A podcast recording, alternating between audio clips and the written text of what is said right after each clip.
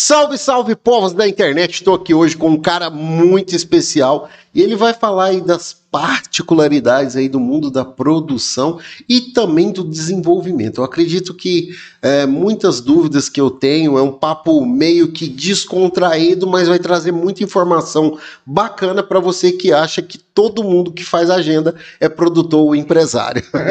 e aí então, para todo mundo que está acompanhando aí, quero agradecer já de antemão aí a sua presença.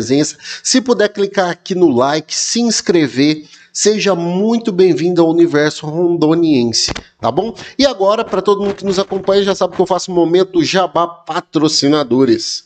E a Digital Brand que nos acompanha aqui dizendo que nós entregamos resultado. E é uma parceira nossa aqui com o estúdio, com todo o material e toda a técnica que a gente faz aí. Chiquinho Sorvetes ali no Porto Velho Shopping, um quiosque em frente à livraria e no segundo piso uma loja bem em frente à Cacau Show que é também lá do cantinho da pizza, ali no Porto Velho Shopping, ali na praça de alimentação. Você pode procurar o cantinho da pizza lá. E um abraço aí pro meu amigo Juliano do 3C, Cantinho, Cacau e Chiquinho. E o QR Code aqui, não esquece de clicar ou apontar a câmera do seu celular aqui para a tela e aí vai gerar aí é, um link que você vai clicar e vai te mandar direto para o delivery. Você faz o pedido enquanto a gente bate esse papo muito legal. Então não fica com fome não enquanto a gente conversa aqui, valeu? Abraço. Então vamos dar as boas-vindas ao nosso convidado. Seja muito bem-vindo, Alzir. Obrigado, Giovanni. Valeu pelo convite. É, tava acompanhando já o programa uns dias aí. Legal. Você me mandou o link lá, eu falei, nossa, que eu me amarrei naquela na vinheta. A vinheta. A versão do hino, cara, que show. É do Luke lá de Guajará-Mirim. Inclusive, Luke, manda um salve aí, mano. Responde aí, que tá difícil. É Guajará e suas, suas particularidades, né? Tem cada talento Guajará, a gente nem sabe, né? Velho, Rondônia inteiro, né, mano? Rondônia inteiro, velho. Rondônia inteiro tem, tem essa parada aí. É. Pois é, Alzi, e aí a gente começa sempre com os nossos convidados aí. Eu gosto de mencionar, a gente tava conversando aqui, galera, um pouco antes o nome Universo Rondoniense surgiu de um brainstorm. Sério? Sério. Porque assim, a gente tava com uma ideia aí, eu era o estrategista digital de uma campanha que ia ter. Uhum. E aí eu falei, cara, a gente precisa entender melhor qual que é a diferença daqui que dá certo lá em São Paulo, que dá certo lá em São Paulo que não dá certo aqui, o que que dá certo aqui que não dá certo em São Paulo. Então, o universo do rondoniense é diferente. É paralelo. é paralelo. É diferente, pô. Aí eu falei, cara, universo do Rondoniense. Eu falei, cara, esse nome ficou legal. No brainstorm uhum. entrou o universo do Rondoniense. Aí ficou aí uns nove meses esse nome engavetado. Aí eu falei, vamos tirar o do, igual o Facebook, né? O uhum. Facebook. Uhum. Aí veio o cara do Snapper e mandou tirar o. Ficou só Facebook. Aí tirou o do, ficou Universo Rondoniense. Falei, cara, Legal. vamos fazer uma mídia social, um podcast e futuramente, quem sabe, uma rádio online aí, né? Top, top, cara, gostei. Fica, fica aí a ideia. E aí, Alzir, a gente sempre traz os convidados de Rondônia, cara. Massa. A importância de a gente falar, por exemplo, tem pessoas que não nasceram em Rondônia, mas estão aqui, mas que são é rondonianos. Meu, são rondonianos, que é o meu caso. eu sou rondoniano. E assim, agora eu viajei pro Nordeste, eu falei pra galera, esse cara, de onde tu é, macho? falei, sou de Rondônia, velho. Minha bandeira agora é Rondônia. Meus, é Rondônia. Filhos, meus filhos nasceram aqui, nossa casa é aqui, é tudo aqui, não tem voltar mais não. É, é aqui agora. Já estou em casa. Então, essa parada é muito massa. Mas tem uma frase muito legal que eu sempre digo para os nossos convidados: conte-nos a sua história. Olha aí, bacana. Então, assim como você, eu também não sou, eu sou rondoniano, não sou rondoniense. Sério, cara, é... eu jurei que você era rondoniense não, também. que ideia, mas eu sou de coração, meu, minha alma tá aqui. Eu já teve várias oportunidades de sair para ir para outros lugares, mas assim, alguma coisa ainda me prende aqui que não é esse universo mesmo rondoniense que me prende aqui. É esse amor pela terra também, né?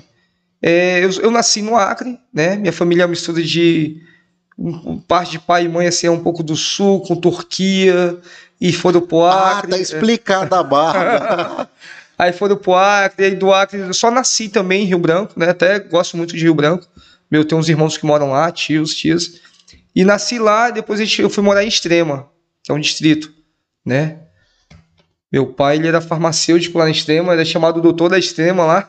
Doutor? É, que ele, ele naquela época ele, ele, ele fazia o alojamento, ele fez um alojamento para quem tinha malária, quem pegava malária.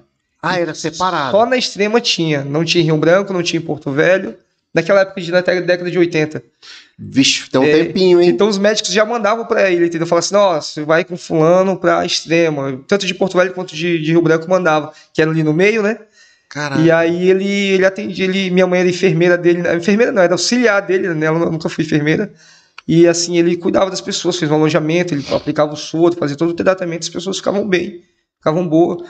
E ele pegava e curava pessoas que tinham ferida na cabeça, aquela coisa, lavava, limpava. Ele tinha todo um cuidado que as pessoas não assumiam, né? E aí ele se tornou um médico da extrema, era chamado doutor do meu filho. Até hoje, quando você comenta nas redes sociais, a pessoa fala, ah, o Almedo, saudoso Almedo, doutor do meu filho e tal. E Doutor aí, do meu é, e aí eu morei até os dois anos de idade e vim para Porto Velho. Hoje eu tô com 35 anos, vou fazer 36 já. E até então, já o quê? 34 anos aqui. Então eu já fui para outros lugares, já surgiu aquela ideia de, de morar em outro, outro, outro estado, outro, né? E eu, cara, eu gosto daqui que, que ainda tem um pouco do interior. Não é uma cidade grande ainda, não é uma metrópole. Ó, cuidado, não falar isso aí que vai dar treta. falar que Porto Velho é cidade pequena, cuidado. É, não, você sabe, né? Visto Tô lá, ligado, lá de tô fora, ligado. aqui, aqui é calmo, cara. Graças a Deus. Não, não, aí, ó, uma coisa muito legal que a gente fala pra galera de São Paulo aí, do Rio, de outros grandes centros que estiverem assistindo, um abraço. Mas, Sim. por exemplo, mas pra cruzar uma cidade lá, não é só o tamanho, é o trânsito, É o cara. trânsito, velho. Manaus, você vai em Manaus, aqui na região Pronto. norte.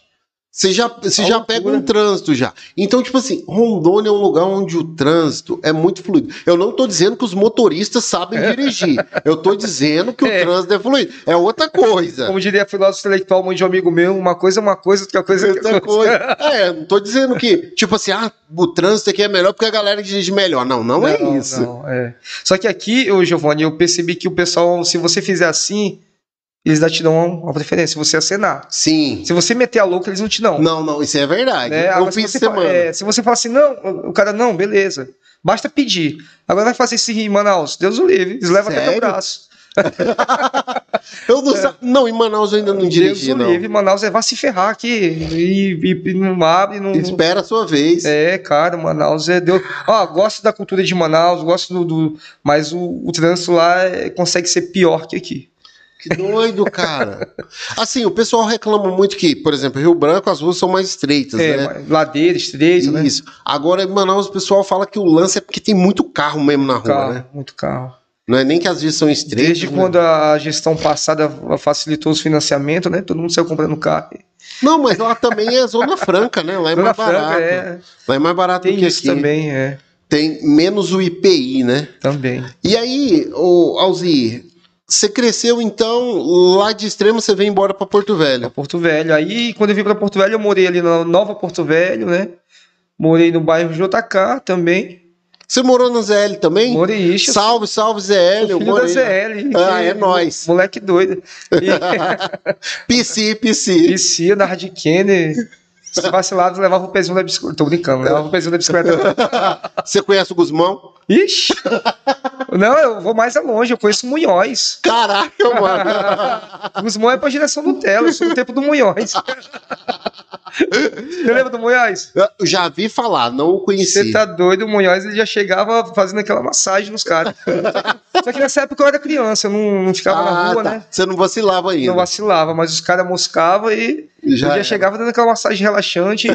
e ele era chileno, né? E aí Eu, eu já vi falar só. o cara já não entendia o que ele falava, pior ainda, irritava mais ele. ele... Caraca, velho. Fazer igual o meme que eu vi essa semana. O cara chegou, né? Aí o policial abordou.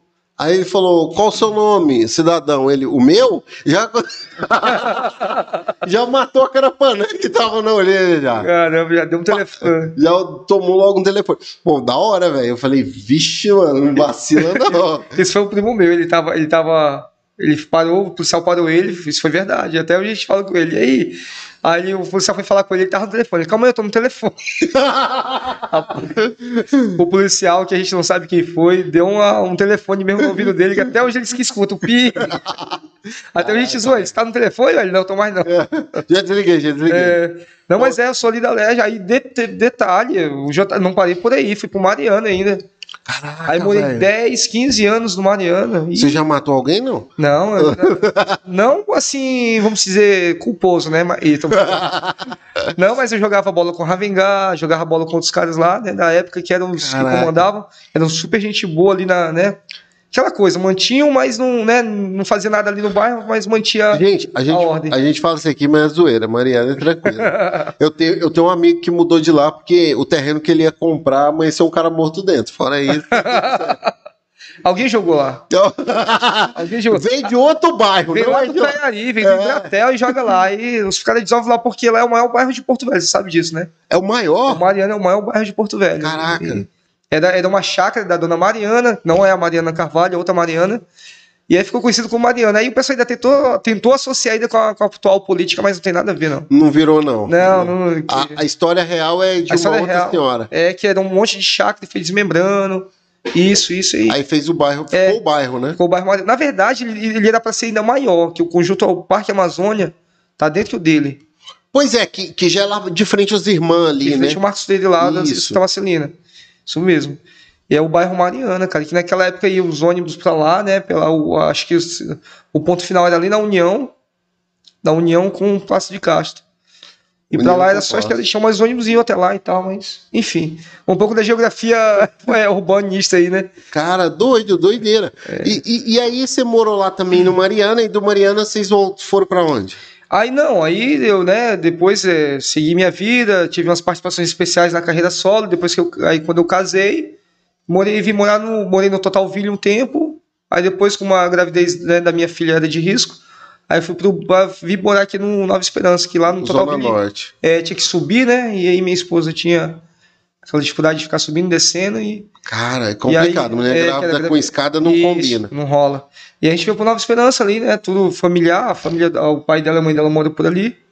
E a gente veio pra cá, pra, pro, pra rua Rio de Amaria ali. Ah, legal. É bem, bem, bem aí, como diz o É, menino, até bem esse aí. Bem aí. E, e- e aí, é, como, como que surgiu a sua carreira de produtor? Então, foi por acaso levando, né? Aquela coisa, eu tô aqui, fui indo pra ali, quando eu fui ver já tava dentro, né? Que nem o pessoal do que gravida do Boto, né? Eu, eu na verdade, eu, quando eu, eu era moto, eu fui soldado, aconteceu umas coisas engraçadas. Eu sou um cara que eu, eu, eu costumo ver de tudo, tirar uma piada, mas às vezes eu nem falo. Mas eu escrevo depois, eu faço depois, entendeu? Na hora eu não faço, quando eu não conheço. E aí, quando eu conheci o Willo e o Atos, quando eles faziam ainda ah, os vídeos com o Edredon atrás, né?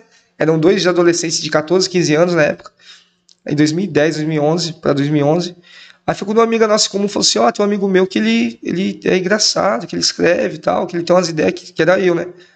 E a gente se conheceu pelo MSN, Orkut na época, e a gente Cara, chamou- tem um tempinho, hein? tem um tempinho, a gente se encontrou e começou a conversar. Aí eu escrevi o roteiro que não dizia no exército para eles, eles gravaram, até eu participei também, foi o primeiro. E aí junto com ele o, e o Whats, né, e a gente foi fazendo, saiu daquele limitado que era do Edredon, a gente começou a fazer umas externas.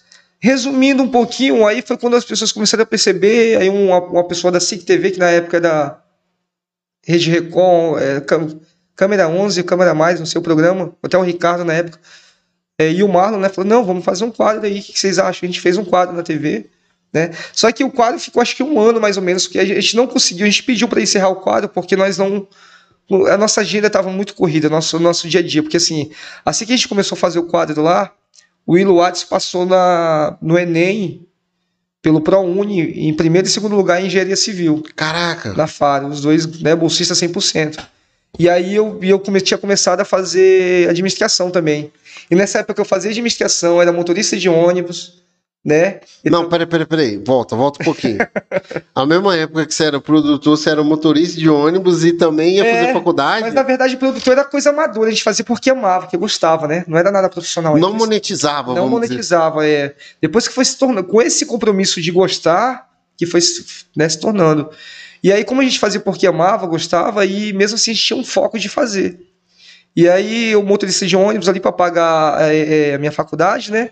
Que eu não era bolsista, não, não era tão inteligente quanto os dois. não, na verdade, eu nunca tentei o Enem, na verdade. Eu, eu fiz o, o, o, o- Como é que a gente chamava antigamente? Da Uni? Ah, o vestibular. vestibular da Uni. Uma vez eu fiz, passei. Não, não fui por preconceito meu, até peço desculpas, né?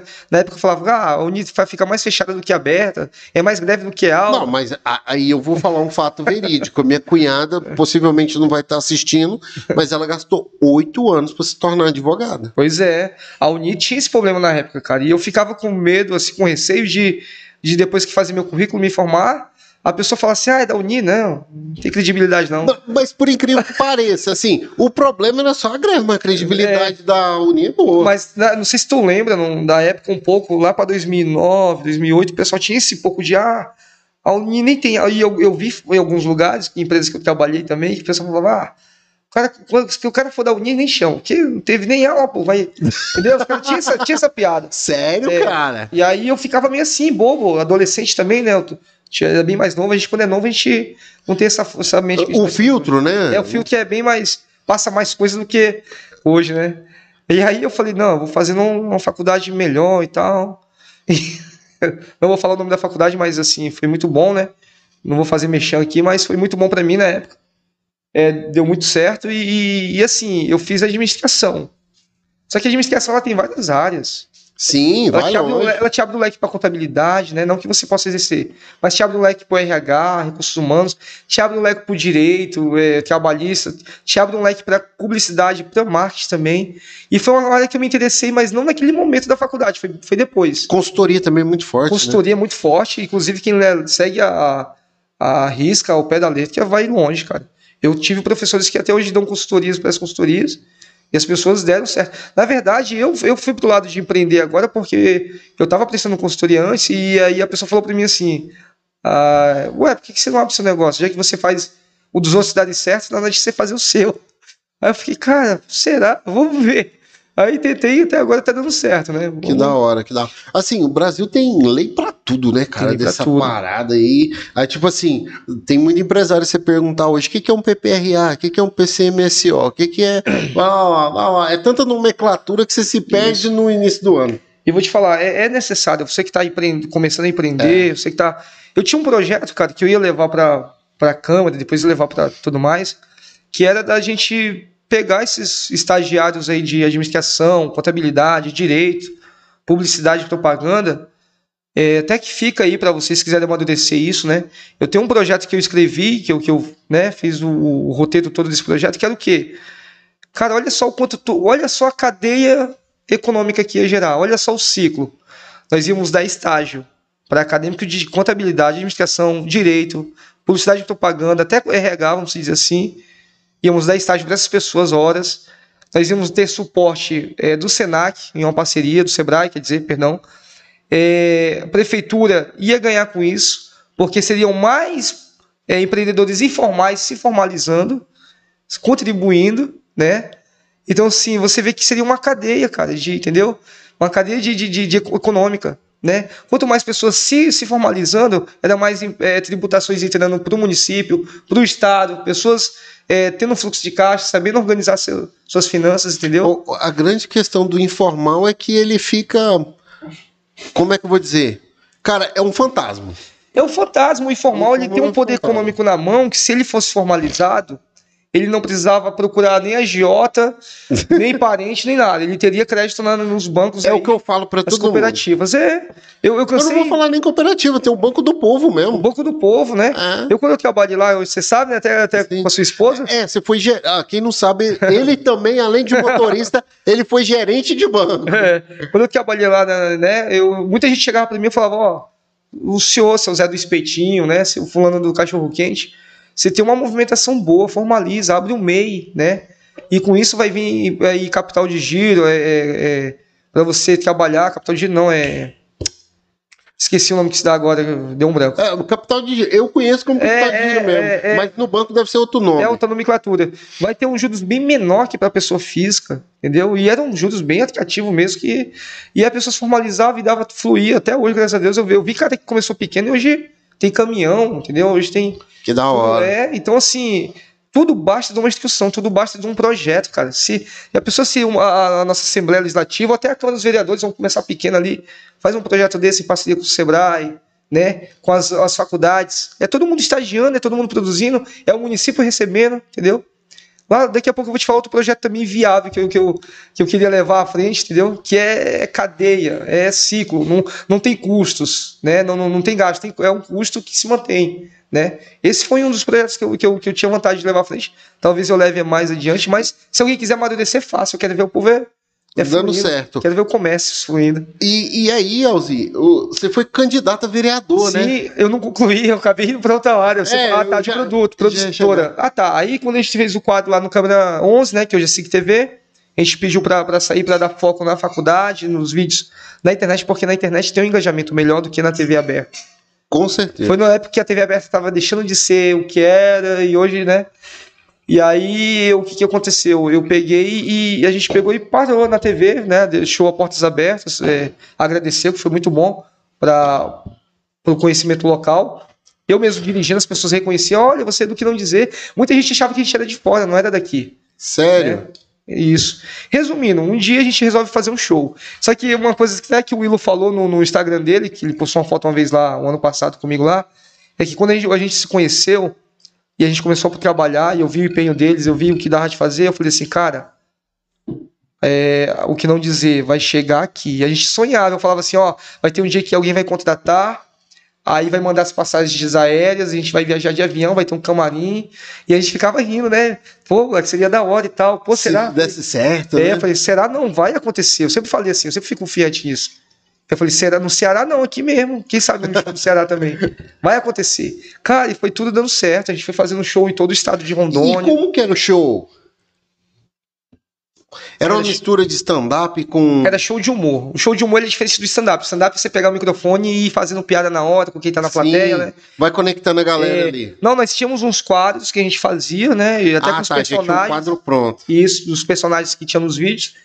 E, e a parte que eu fazia, que eu até me vestia de mulher, eu também fazia uma interação com a plateia, né? Envolvia a plateia. Pegar uma peculiaridade de alguém e tal. Tipo assim, olha, mano, quem tá aqui, né?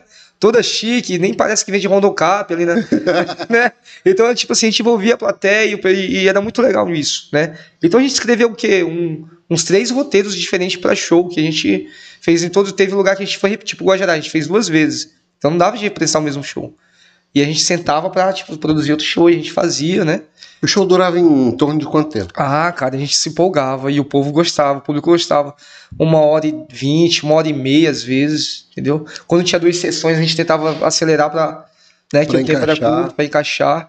Aí a gente fez aqui um, um grande cidades, é, a gente fez em Buritis, Ariquemes, Cacoal, Ji-Paraná, Alvorada, Caraca. Guajaramirim, Nova Mamoré, cara, um beijo pra Guajaramirim, Nova Mamoré, Cacoal também. Vocês chegaram a fazer no Acre também? Fizemos no Acre, no Acre foi, o Acre foi o ápice do que a gente sonhava, por incrível que pareça, foi quando o Neco, o saudoso Neco, que já faleceu, ele, ele costumado levar outros artistas para lá, renomados também, na época mais renomados, né, que a gente estava começando, passagens aéreas, o hotel melhor da cidade, o West Coast, um hotel lá chique, Entendeu? Foi, foi tipo assim, a gente falou, caramba, onde a gente chegou, né? A gente que. Porque tudo isso foi gerou em consequência do único show que a gente se matou para fazer aqui no Teatro Guaporé.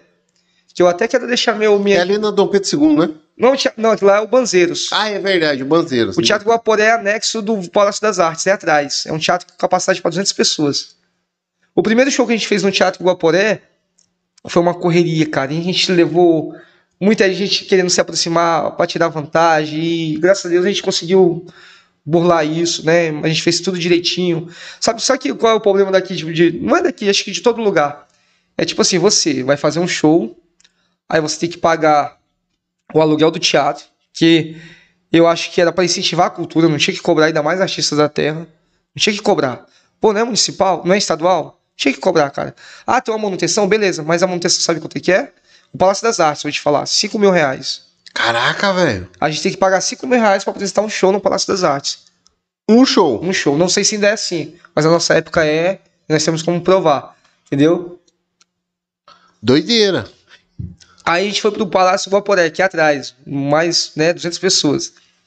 Então, para fazer o show, você tem que fazer o quê? É, figurino, você contrata cinegrafista, figurinista, você contrata segurança, né? Então, eu ia chegar nisso aí. Tem bombeiro, segurança. Tem bombeiro, você tem que tirar o alvará. Aí você faz, na época, a gente fez o em 2000, não sei se foi 2016, 2015, 2016. Aí a gente faz o ingresso a 25 reais, Ainda tinha gente que tirava gracinha. Nossa, são esses que nos representam, cobrando um ingresso no valor de 25 reais. Ah, cara, vai se ferrar. E eu falei, meu amigo, contrate o bombeiro, tire a vara do bombeiro, alugue o, o teatro, né? É, contrate pessoas para fazer a, é, a, segurança, né? Tudo mais, imprime ingressos e, e, cobre menos do que isso, que eu vou te cobrar cinco ingressos, eu falei no, no, comentário. Uma coisa que eu até que eu fazia, que eu fiz, que hoje eu não faço mais, que é discutir com ninguém na internet, que não vale a pena. Que ali tem pessoas que têm um amadurecimento e tem outras que não têm noção de nada. Então não adianta você bater boca, né? Então, assim, foi um, um preço simbólico, a gente quase não lucrou, mas foi, uma, foi o que abriu portas para várias coisas. Foi uma experiência. Uma, não, foi uma experiência que deu super certo, cara. Foi uma pessoa no show que falou assim, cara, parabéns. Vocês estão trazendo esse show de onde e tal? A gente falou, não, é a primeira vez. É o primeiro espetáculo. A pessoa falou, nossa, uma pessoa até conhecida, Dona Tereza, quero até mandar um abraço para ela. A, a, uma filha dela é até professora no IFRO, é, ela, ela falou assim, nossa, que ideia. E ela é acostumada a fazer projetos com captação da antiga Lei Rouanet. Sim. Né? E, e ela fez, ela conseguiu vários projetos aí, pela Petrobras, pela outras empresas. E ela até escreveu um pra gente, só que a gente não chegou a executar porque nossos planos mudaram, foi para outro lado. Mas a gente chegou a fazer dois shows com ela, que foi Cacoal e de Paraná. E Cacoal nos surpreendeu, cara. Cacoal, ela mesma nos subestimou, ela botou um tapume, né? no meio da arquibancada, tipo assim, ah, não vai lotar, né? Vamos botar daqui para lá. Cara, surpreendeu. Lotou. Nossa, Cacoal, só deu o pessoal tirando os tapumes lá, a gente ajudando a tirar e lotou mesmo. Só a gente não conseguiu fazer segunda sessão porque não tudo é programado em teatro, né? Então, Tempo, né? E cara, foi 10. Foi um calor assim, foi um calor humano muito top de Cacoal. Então, resumindo, esse de, de do Teatro Guaporé abriu as portas, foi o primeiro assim que 200 pessoas lá dentro que cabia, né? e a gente, pô, todo mundo feliz, filas para tirar foto. Aquela... Depois daquilo tudo mudou, né? Aí foi gente de Guajará ligando para fazer show, gente entrando em contato de Nova Mamoré, Rio fazendo Branco, agenda. fazendo agenda, Alvorada, né? Ficar com o de Paraná, é, Buritis, cara. Buritis foi, foi duas, não foi uma sessão. Buritis também foi top. Foi 10 a, o, o, o show lá. Até então nunca tinha ido lá. Eu nem sabia que minha vida ia ser muito lá quando eu trabalhei no Ciclove. Ah, vindo lá. Em Buritis? Em Buritis. Eu vivia mais lá do que aqui em Porto Velho até. Então, assim, foi muito legal, bicho. Até, até depois que eu construí uma imagem mais séria, quando eu ia para esses lugares, o pessoal falava, não, ser malzinho que não dizer não, né? Parece. Falava, é, mentira, a pessoa não acreditava. Mas enfim, resumindo, Giovanni, é, esse, esse, show que nós fizemos aqui foi que abriu porta para vários shows. E assim, foi muito profissional, cara.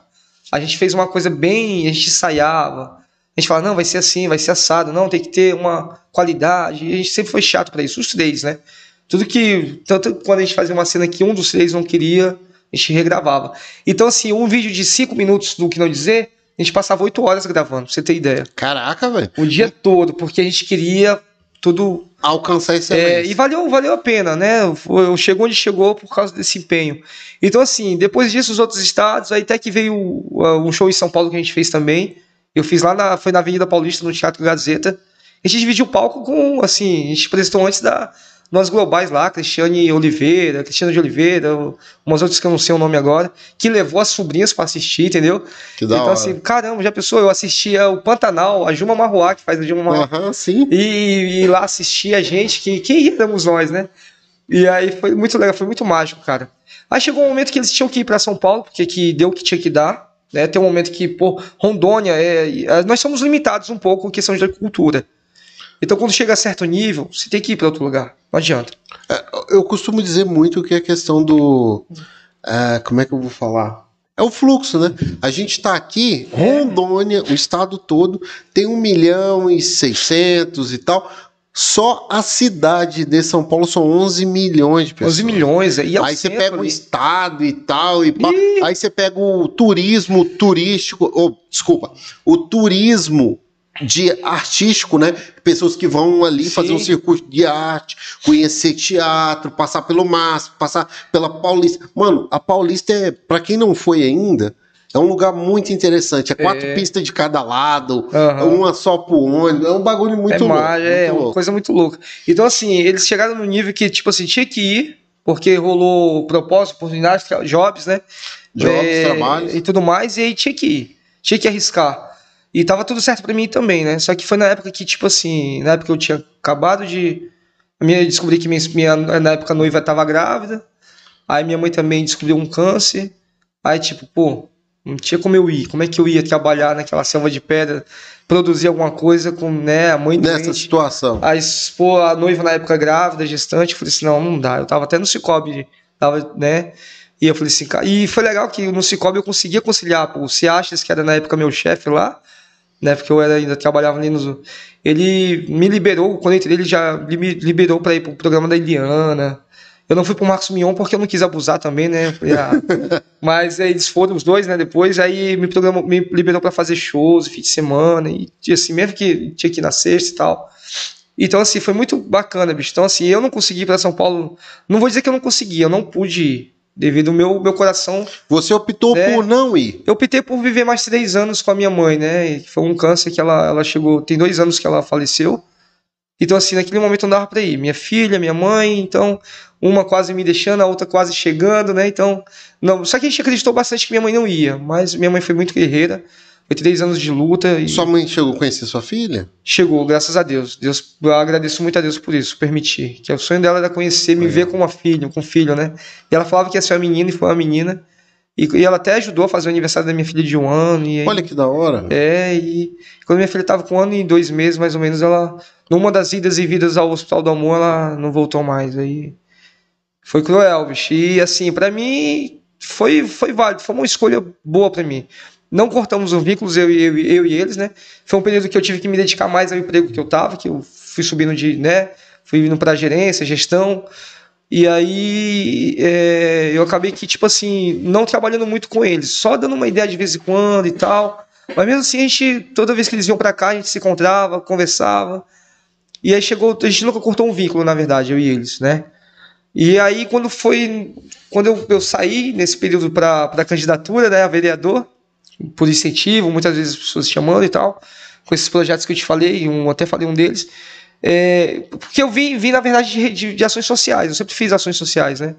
Eu até falo que eu gosto de bater papo, porque quando eu vou fazer ação social em casa de, de idoso, né, de lar do idoso, é, eu gosto de ouvir as histórias dele, hora. cara. Eu gosto de ouvir como é que era a época deles, como é que eles conheceram a mulher deles e como é que foi. Eu gosto muito disso. Então, tá, resumindo, é, não, é, a gente voltando para esse ramo, né? Eu ia para uma outra empresa aqui também, quando eu, eu sou suplente né, da, da, da, Márcia Socorrista, a vereadora. A que tá agora? É. Isso. Você teve quantos votos, Alzinho? 700, não, 540 e poucos. Qual era o partido que você tava? PP.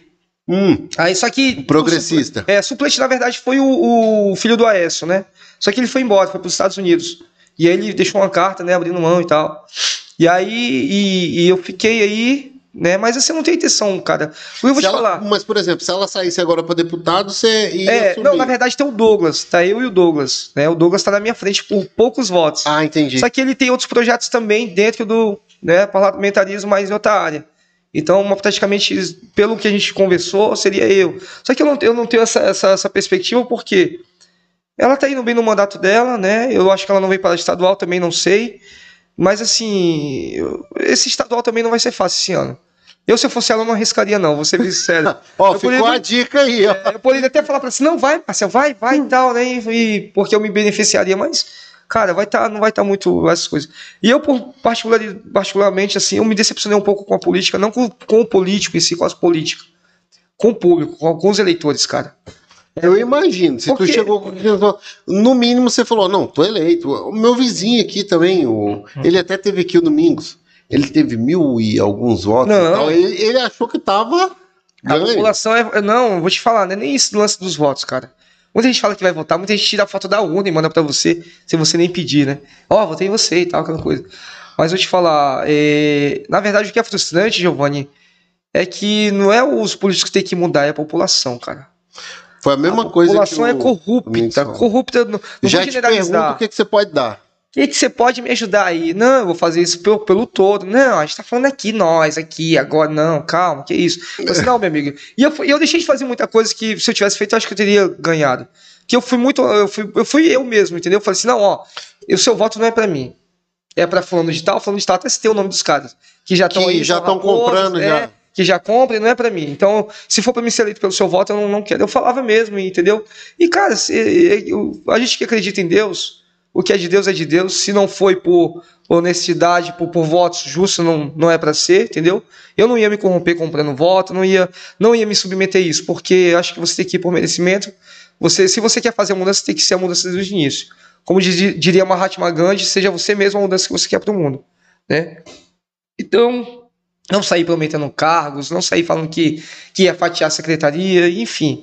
É porque eu vi, cara, eu penso assim, cara, eu vi de gestões privadas. Se eu conseguir fazer, se eu conseguir alcançar números e, e, e coisas no setor privado, eu consigo no público.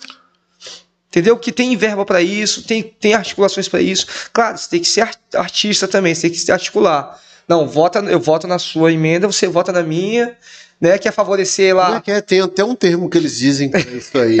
Não, tem um termo aí que os caras falam. É... Quer favorecer as terras lá da tua faculdade? Favoreça, que eu favoreço aqui o meu projeto e tal. É, tem um nome que os caras dão pra isso. Não, é... Conchavos, não? É... Não, não, não, não, não. É um termo até bonito. Eu falei, caraca, o bagulho é louco, né? Pois é. Mas é a parada, assim, resumindo, é a parada do apoio lá da bancada. É, né? cara, é isso. E que não adianta você também ser, ser um, um. entrar querendo mudar tudo que os caras todos vão te vetar. Não vão aprovar nunca teus projetos, né? Você tem que ter uma moeda de troca ali, de não, aprovo o teu, você aprova o meu, né? Só, cara, e, enfim, eu ia fazer isso. Tanto que eu falei, ó, eu falava pra minha família, ó, eu não vou colocar ninguém no meu gabinete, não vou colocar, nem vou pedir para fulano de tal botar você no dele e eu. Não, não quero isso. Eu quero pessoas competentes. Hoje a gente só não é mais desenvolvido, cara, porque eu vou te falar, porque 95% dos cargos comissionados são pessoas que não, tem, não sabem nem o que estão fazendo ali. Não tem aptidão para não a função. tem aptidão, não tem gestão, É não tem, entendeu? Vou te falar, tem cara que é bom, tem cara que tá aí há várias gestões, porque é convidado pelo bom trabalho, excelente trabalho, mas tem outros que só estão lá. Você vai no CEMOB da vida, você vê um monte de paniquete. Porque esse paniquete eu digo por quê? Até brinquei com o meu grupo, falei, cara, eu tô ferrado, porque minha equipe só tem mulher, não tem nenhum paniquete.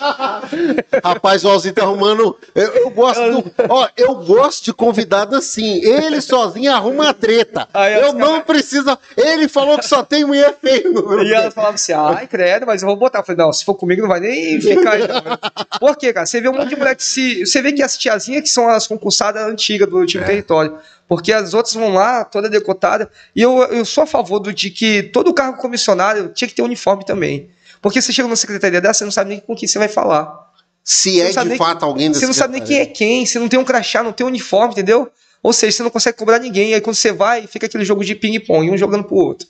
É ali, não é aqui, não é pra lá. Cara, Vai lá na outra secretaria, desce a escada, sobe a escada. Ixi, velho, aí, enfim.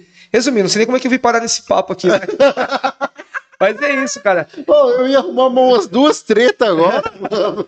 Aí tá, resumindo, ô Giovanni, duas vezes eu já falei resumindo. É, é, quando eu fui resolvi empreender, né?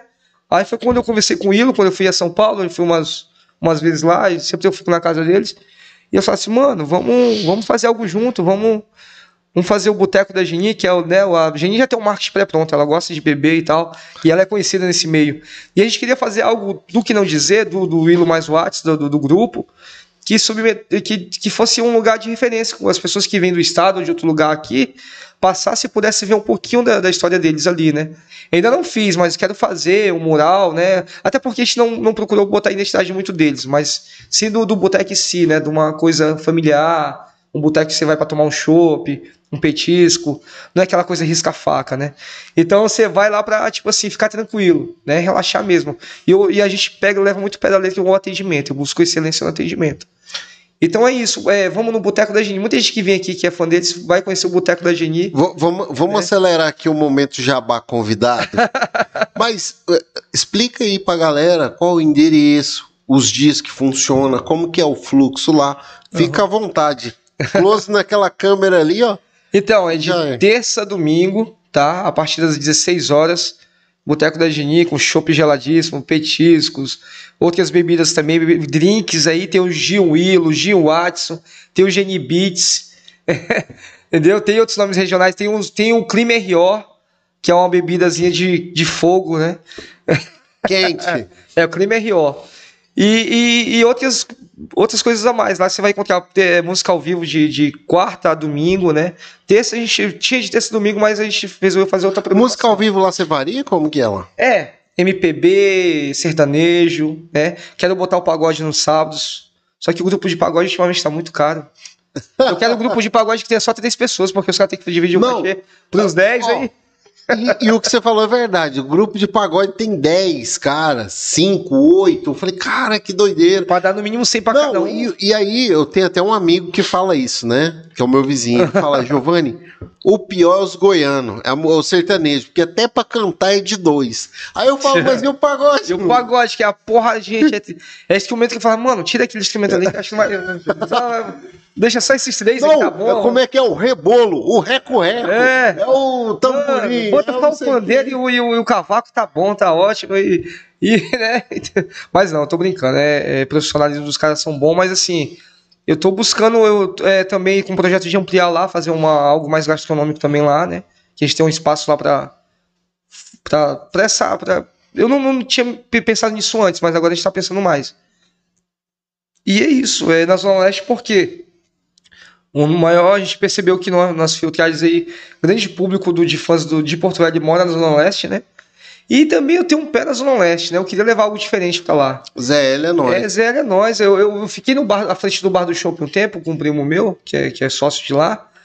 E eu via muito público da Zona Leste. Ele achava que não, ele discriminava. Ele falava, não, aqui não vem gente. Eu falei, meu amigo, para. Aqui o maior público é da Zona Leste. Aí um dia a gente foi almoçar numa churrascaria lá, churrascaria Bom Jardim, até boa lá. Até te recomendo.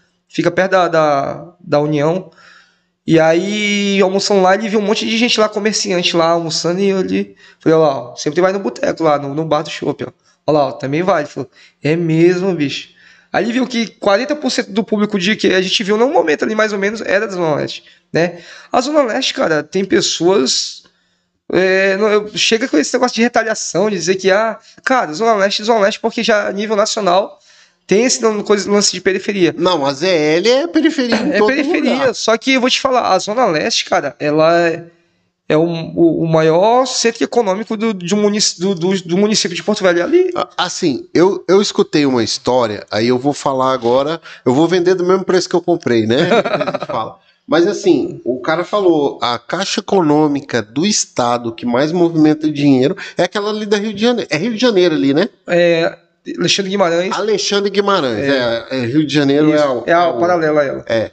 É, É. Alexandre Guimarães. Não, mas não é à toa que, que os bancos é, é, foram para a Zona Sul, mas depois foram logo para lá. Itaú, Banco do Brasil. Claro que o Banco do Brasil ele deu uma cortada em grande parte, não foi só lá. Não, né? o Banco do Brasil fechou É. em vários estados. Mas vou te falar, Caixa, Itaú, Bradesco, o Pronto. Cicobi, Americanas, abriu primeiro em qual lugar? Zona Leste, Americanas, Cacau Show. Cacau É, Show. foi o primeiro lugar de Porto Velho que teve duas Gazins, teve duas City Las, teve uma agência do Beron, do antigo Beron. Ah, Beron é das antigas. É, teve, é, é o único lugar da, da- dali que teve duas lojas Milas, três lojas Milas, vamos dizer. Ali na José Amador, né? Amador teve duas e lá na União outra, que até hoje Ah, tá é, lá. tem a da União. Pois é. Lá embaixo lá. Então, assim, cara, é, não é à toa, tá? Não é à toa. Acho que tem, tem a nova lá agora, teve, chegou a ter outras lojas que já fecharam também, mas que fechou em todo o Bom, local. aí, aí eu vou falar uma coisa assim que é bem real pra galera que tá na ZL, né?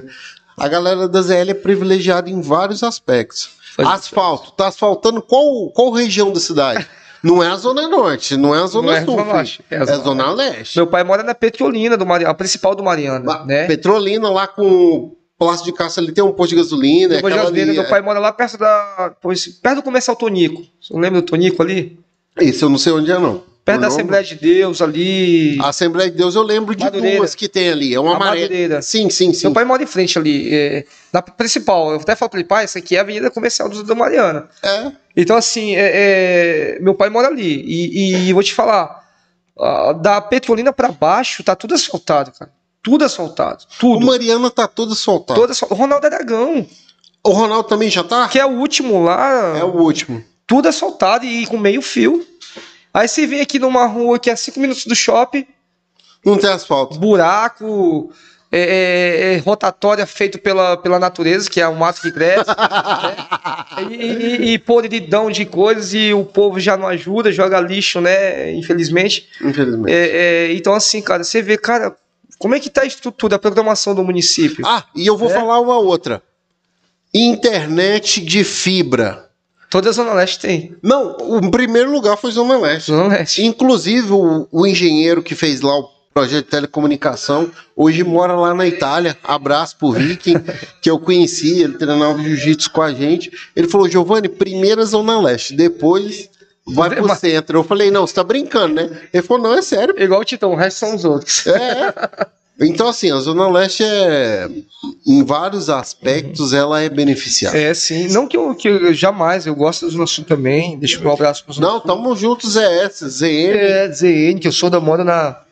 Aqui, né? Sou vizinho do, do Giovanni aqui, É, praticamente. É nóis. Então, assim, centro também, eu, eu sou fascinado pela história, né? Arigolândia, Caiari, nossa. Olaria. É o saudoso. Ah, não, Olaria já é o bairro rico, é Zona Oeste. É Pedrinhas. Quero deixar aqui Pedrinhas, meu abraço para a família do saudoso Anísio Goraieb, que é o cara que, né, deix- não deixava isso. Isso, né? né, é, é, não deixava a gente esquecer, né, dessa história disso mais. Eu, o cara que eu acreditava que foi o cara que eu mais desejei que ganhasse também para vereador, quando eu saía vereador, né.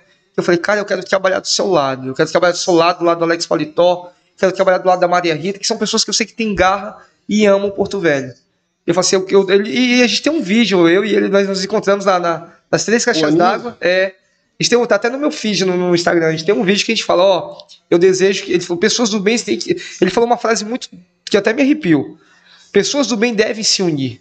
Né? Ele falou que queria me ver lá e eu queria ver ele lá também. Porque assim como as pessoas do mal se unem para fazer corrupção, as do bem devem se unir para fazer o que é certo. Né? Então, assim, cara, é, foi um momento mágico. Acho que foi o último momento que eu tive com ele, né? Ele em vida.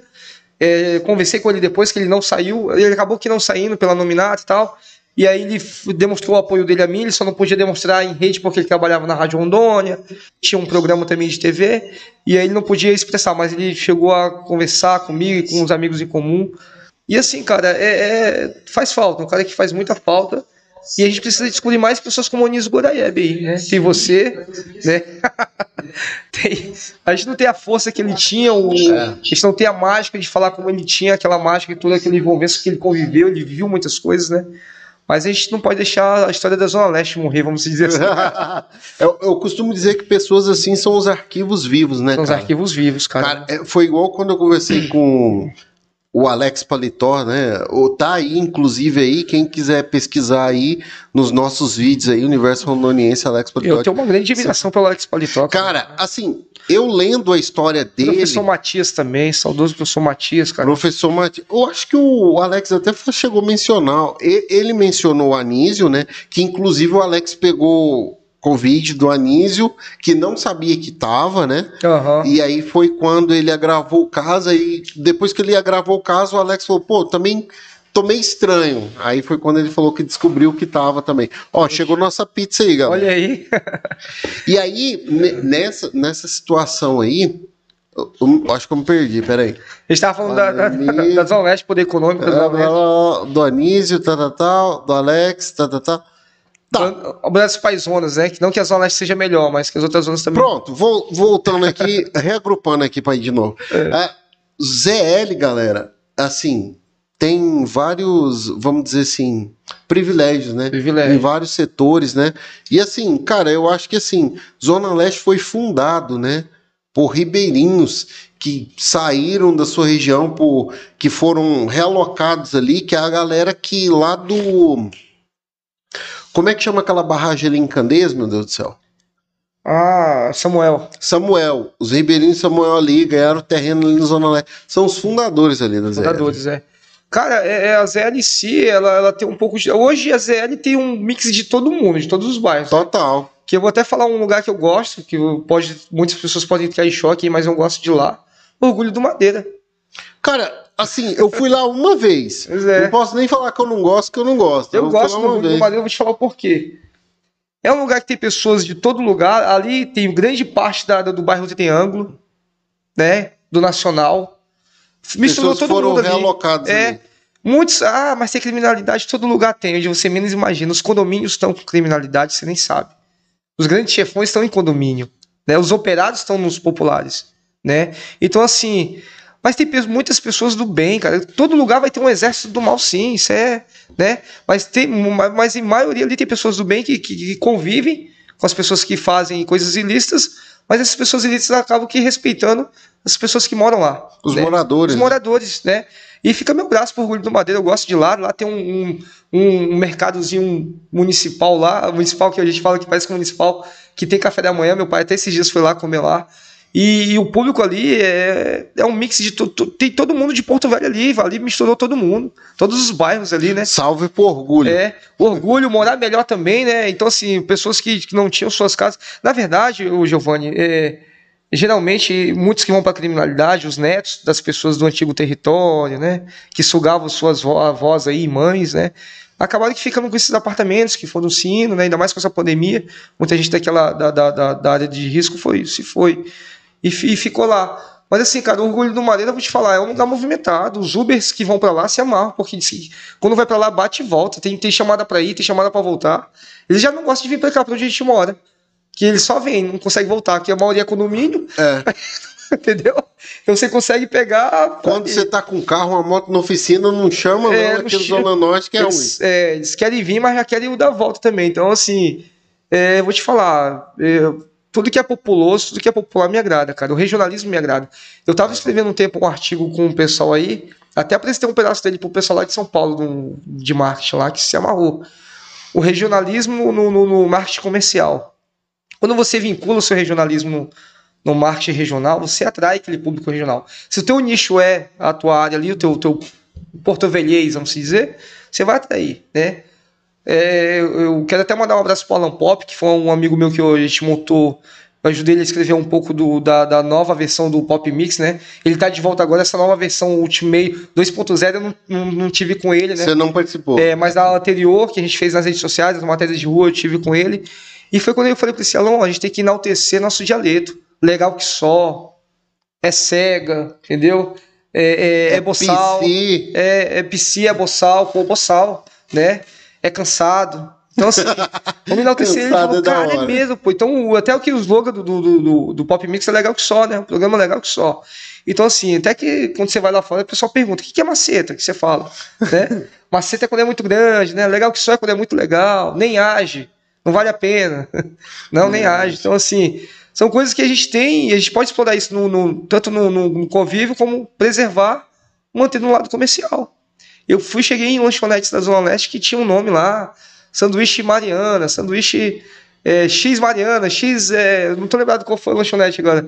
X Cabuquinho não, era X moleque doido, entendeu? X tudo regional, tudo regional, cara. E é, e é curioso, você fica, pô, como é que é o, né? Como é que é o moleque doido? Deixa eu ver. Pô, tem pão, tem, tem ovo, tem salsicha, tem, entendeu? Como é que é o Arigolândia? Pô, tem banana frita, tem aquilo, entendeu? Então é legal, cara. Isso é legal. Da hora, Esperta curiosidade, né? Eu, é, é, é, essa pegada que, assim, que inclusive que se você lembrar depois o nome do lugar, eu vou tentar entrar em contato pra gente pedir o cardápio, pra gente ir usando é. as imagens, pra falar, porque assim, podcast rondoniense, cara, não tem nenhum, é só a gente.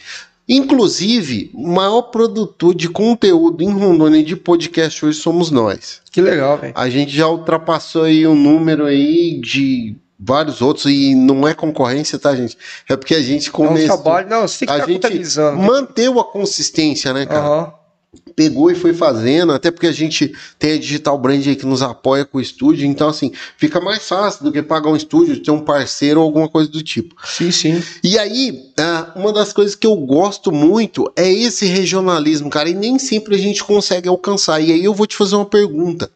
Assim, eu não sei se você. Como você saiu de Rio Branco? Você tinha dois anos, né? Uhum. É, não, saí recém-nascido. Ah, é, dois anos extremo. foi de extrema. É. é.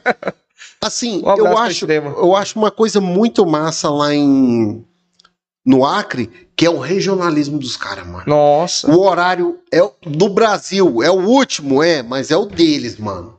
Eu ah, o coisa daqui é assim. Então, assim, eu acho esse regionalismo muito top. O que, que você acha que falta para esse regionalismo é, rondoniense ser, por exemplo, igual o nosso vizinho aqui. O, o Acre, né? É, porque tá assim, aí, hoje, hoje a gente tem, assim, pelo menos o que eu percebo, de repente eu tô fechado aqui no meu grupo e parece isso, mas assim, com geral que eu converso é isso.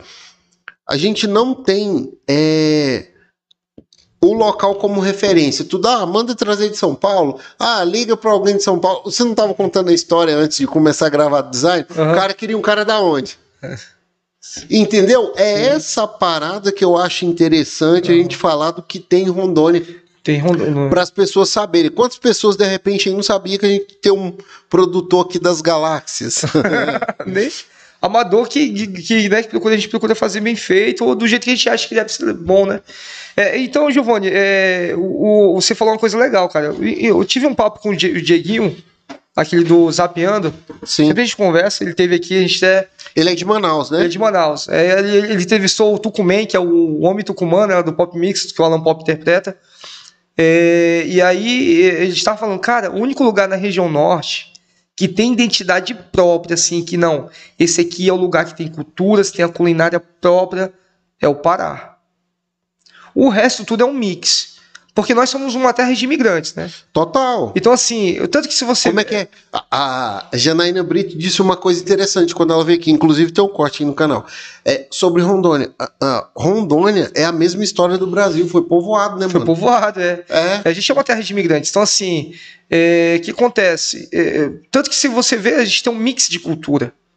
Rondônia, se você. Eu tive essa oportunidade, esse, eu consegui analisar isso, estudar isso de perto, porque eu, eu viajei muito no interior, né?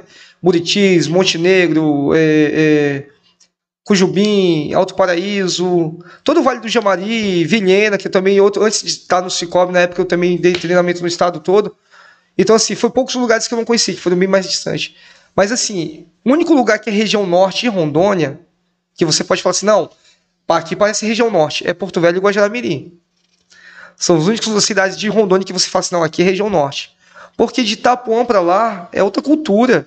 Os caras nem parecem que é norte. Não, você pega ali em Ouro Preto até a Serra, parece Minas. Parece Minas, o, é. E você sabe que ali foi fundado, fundado não, desculpa, tem uma grande parte de mineiros, de mineiro. né? Pessoas assim como Curitiba tem pessoal de Chapecó, tem é pessoal de, do Paraná, tem pessoal Espírito de Minas, Espírito Santo. Entendeu? Bastante. Aí, então, assim, é, uma, é um mix. Você vai, vai, vai Ariquemes, de Ariquemes falar, não, é, não é comum você ver Vatapá. Entendeu? Vatapá, Tacacá, então Deus o livre, você só sabe nem o que é pra lá. Assim, eu não sei como tá agora, mas, por exemplo, da, igual você falou, de Ariquemes pra lá, quando você pediu um açaí, não era igual o nosso aqui, não de era. Porto Velho. Agora, eu não sei como é que tá agora. Não, agora o, o açaí tá expandido pro mundo, né? Mas antes não. Não, não mas vamos ser sinceros. Você já foi em São Paulo. O açaí de São Paulo não, não chega nem perto. O de Manaus não chega. Desculpa, Manaus, mas de Manaus. não, Manaus eu nunca pedi açaí não. quando eu passei por lá. Vou te falar uma coisa que bem frustrante de Manaus. Desculpa, gente. Manaus. Eu amo os Manauara, o público maior do que não dizer tá lá. É, gosto de muita. Gosto de Itacoatiara, Rio Preto da Eva. Mas Manaus, por ser capital, cara, não me não superou minhas expectativas, nem no peixe, nem no açaí. Não, mas você sabe que o tambaqui de lá é daqui, né? É, foi isso, isso que me frustrou. É daqui entendeu? de Ariquemes, inclusive. Não, é mas a gente serve melhor. A gente serve melhor. Eu fui na beira do rio lá, não vou dizer o nome do lugar, fui comer com um amigo lá. Cara, veio uma banda de tambaqui com uma fatia de banana só. O baião e um baião e uma farinha. Não veio o vinagrete, não veio a mandioca, não veio, sabe, não veio aquelas coisas que vem aqui, que você vai numa, numa Texas Grill da, da vida e vem uma pastinha de alho, vem um, um molho de pimenta. Cara, e que caro. Muito caro. É porque Manaus tem, tem esse estigma de floresta, de Amazônia. Aí vem muito gringo, né, mano? Você tá ligado? Gringo, é. Não, e detalhe, carne também. Se você for para Manaus querer comer carne, meu amigo. Ah, eu tenho que te contar uma nova. tem um, um casal de amigos de Goiás que mora aqui já há algum tempo. Eles falaram que está ligado que o boi lá do Mato Grosso, de Goiás, é, é top, né? Top das... Mas eles disseram que o boi rondoniense, a carne é melhor do que é o melhor. de lá. Sim, não tem nem Aí eu falei, cara, se o peixe é melhor, o boi é melhor, nós estamos no melhor lugar. não, a gente tá, cara, você tá doido. Eu vou em São Paulo, vou te falar, eu não aguento comer fast food. Eu, eu mesmo cozinho lá na casa dos meninos lá do Willo Mais Watts. Eu cozinho, entendeu? E eu não acho coisas que não acho que orgânicas assim e tal. Entendeu? É difícil, você vai comer. Você quer comer bem em São Paulo, você tem que comer um churrasco grego, você tem que ir pro, o povão lá comendo uma coisa longe. Quando, quando eu tô em São Paulo ou em outros lugares do país, eu procuro fazer o que eu faço aqui na nossa terra. Eu vou atrás do regional. Pois é. Eu... Ah, aí você tá ligado, né? Não, que sim. aí tem o churrasco grego, essas paradas é. lá, que é o. é de lá e de lá, mano.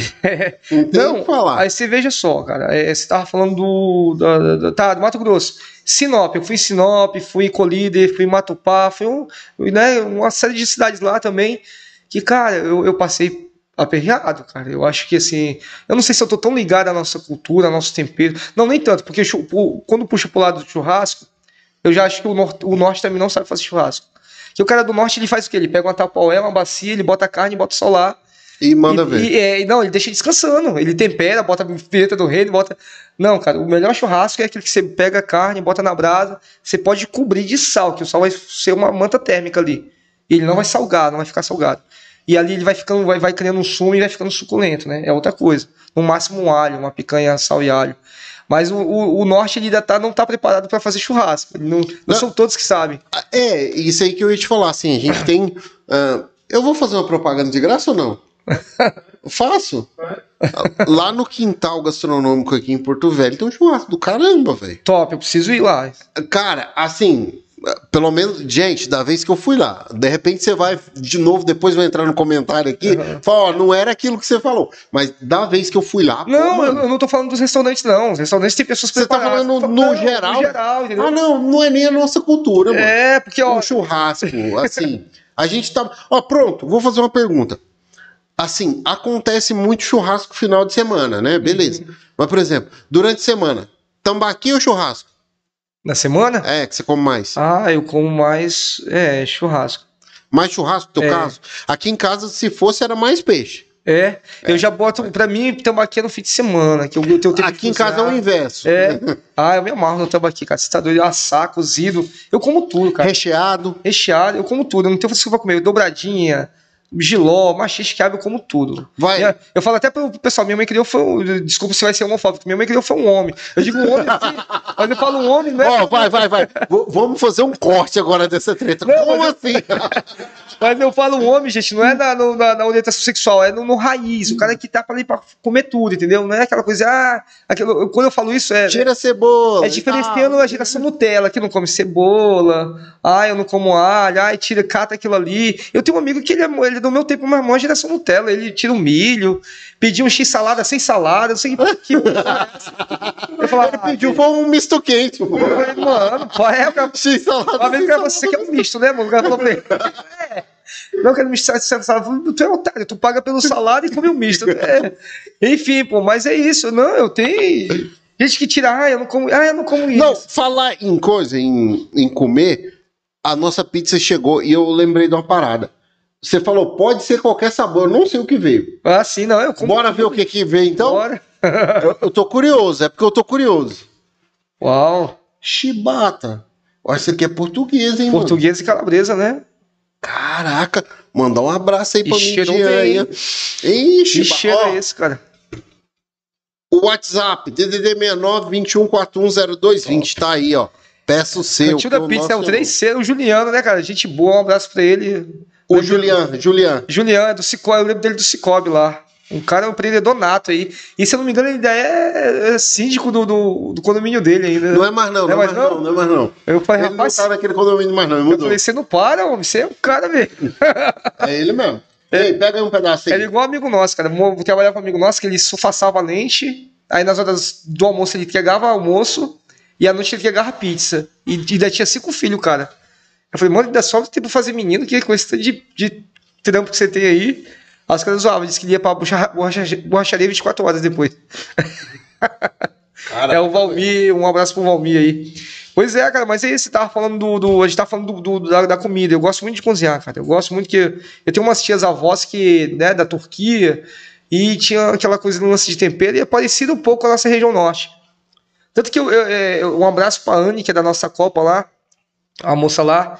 No início ela é do Acre, ela é de Rio Branco.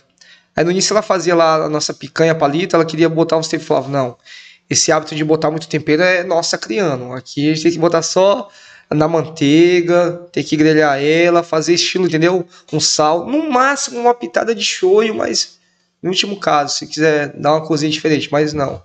Não vai botar pimenta, não vai botar muita coisa não, é chamichu e aquelas coisas, condimentos não, que Ei, eu esqueci de perguntar uma coisa. Você come ao vivo ou não? o quê? Se você come ao vivo. Como ao vivo, Então arrocha aí, né? Não. E aí, Alzinho, é, Ah. vou te perguntar aí sobre. O diretor Pô. não come, não, é? Não, como não, como não. Pode...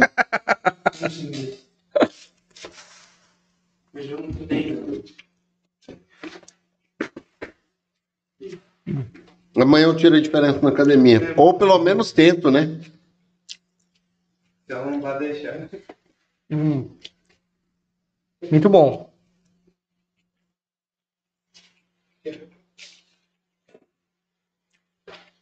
A gente tem uma coisa aqui em Porto Velho que é a saltenha lá do. Esqueci o nome dele, aquele antigo lá. O Lima lá, É o o... Lima. como é que é? É alguma coisa Lima. Eu sempre... Saltenha, ali do- Lima, uma coisa assim. J Lima, né? J Lima. Muito boa a saltenha dele. E tem uma também, cara. É saltenha boliviana, do, até de uma mãe do amigo meu que faz. Nossa. Ali na Duque de Caxias? Não, ela só faz pra encomenda. Ah, tá. A saltenha dela é a saltenha original, vem uma azeitona dentro. Porque a saltenha original tem que vir com azeitona dentro. Mas a geração mimimi não come azeitona. Aí tem umas que vem com passa. Cara, tem uma. Ai, separa passas. Meu amigo, come é tudo. O negócio de separar a passa do arroz. né?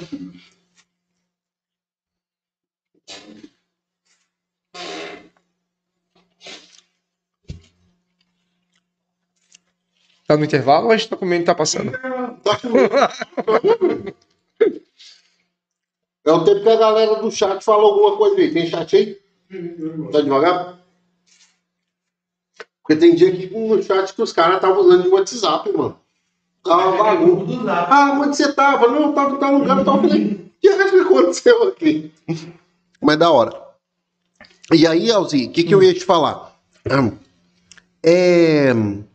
Sobre qual que é a diferença, cara? Porque assim, a galera que tá começando agora, de repente você que tá querendo gravar aí e tal, começar o seu canal no YouTube, que não tem noção do que é, é como que é, Alzira? Qual que é o papel do produtor nessa parada? Porque a galera confunde muito o produtor com o empresário, com o roteirista, com o diretor, com... Assim, de fato, o que, que é o trampo do produtor? O produtor ele é parecido um pouco com o diretor. Em que sentido? Ele tem que produzir. Só que o produtor é o quê? O produtor é adaptador, é contra-regra, ele é de tudo um pouco. Né? O produtor ele é responsável por fazer acontecer. Ah, a gente vai gravar hoje precisa do figurino tal. Tem a figurinista, beleza. Mas você tem, tem- tem que dar condições para que aquilo esteja lá. Uhum. Produzir o quê? Às vezes tem uma cena que você quer regionalizar. Aí você fala para os atores que não, quero assim, né? Que nem muita gente não sabe. No início, né? É um segredo que eu vou contar aqui até. Pouca gente sabe. É, só quem é íntimo mesmo. Que nem é, quando a gente foi falar do- dos bregas da minha mãe. A Geni, na época, não conhecia ainda o Vanderlei Andrade. O, o Detento Apaixonado. Mas como era uma música que eu ouvia muito quando era moleque, que ele teve um auge aqui em Porto Velho um tempo, eu falei, cara, música mais brega que essa não tem. Então, Detenta Apaixonados, né? O Traficante do Amor, quer dizer. Aí viralizou. Aí ela. E ela passou a gostar muito, ela passou a ser fã, porque ela morava antes no Mato Grosso, São Félix do Araguaia, lá não tinha. Não era muito regionalizado lá essa, essa área do Brega. E aí, o é, é, que que era? Eu falava, não, mano, tem que ser essa música aqui. E às vezes tinha uma cena que eu tinha que fazer pra eles como ficaria legal, porque regionalizava ela, entendeu? Pro nosso meio. Então, até te- vazava agora, às vezes, no, no- no erro de gravação, eu, eu fazendo como que- queria, queria a cena, né? Então eles interpretavam a partir dali. Então o produtor ele é aquele cara que ele vê uma cena, que ele vê o. Tipo assim, a gente escreve, escrevia juntos. Eles escrevem, né? Mas essa cena aqui, como é que ela vai ser feita? Vai ser feita numa sala? O que, que a sala tem que ter? De um detalhe que pode provocar o riso. Ah, pode provocar o riso acontecer isso. Entendeu? Às vezes era feito um texto, uma coisa mais um detalhe fazia a pessoa mais rir do que o próprio texto, entendeu? E o diretor, onde é que entra aí nesse contexto? Não, o diretor no mundo do, do, do YouTube não rola muito, porque é gravado, né? O diretor é mais pro ao vivo, ou mais pro, pro canal de pra TV aberta, né? Ou então, num caso que a gente até brincou aqui, né? O diretor ali, contra a regra tudo, o cooperador da mesa. É, o diretor é mais nessa questão de, de, de, de formar o núcleo, né? Formar o núcleo, ah, eu acho que fulano vai se encaixar naquele papel.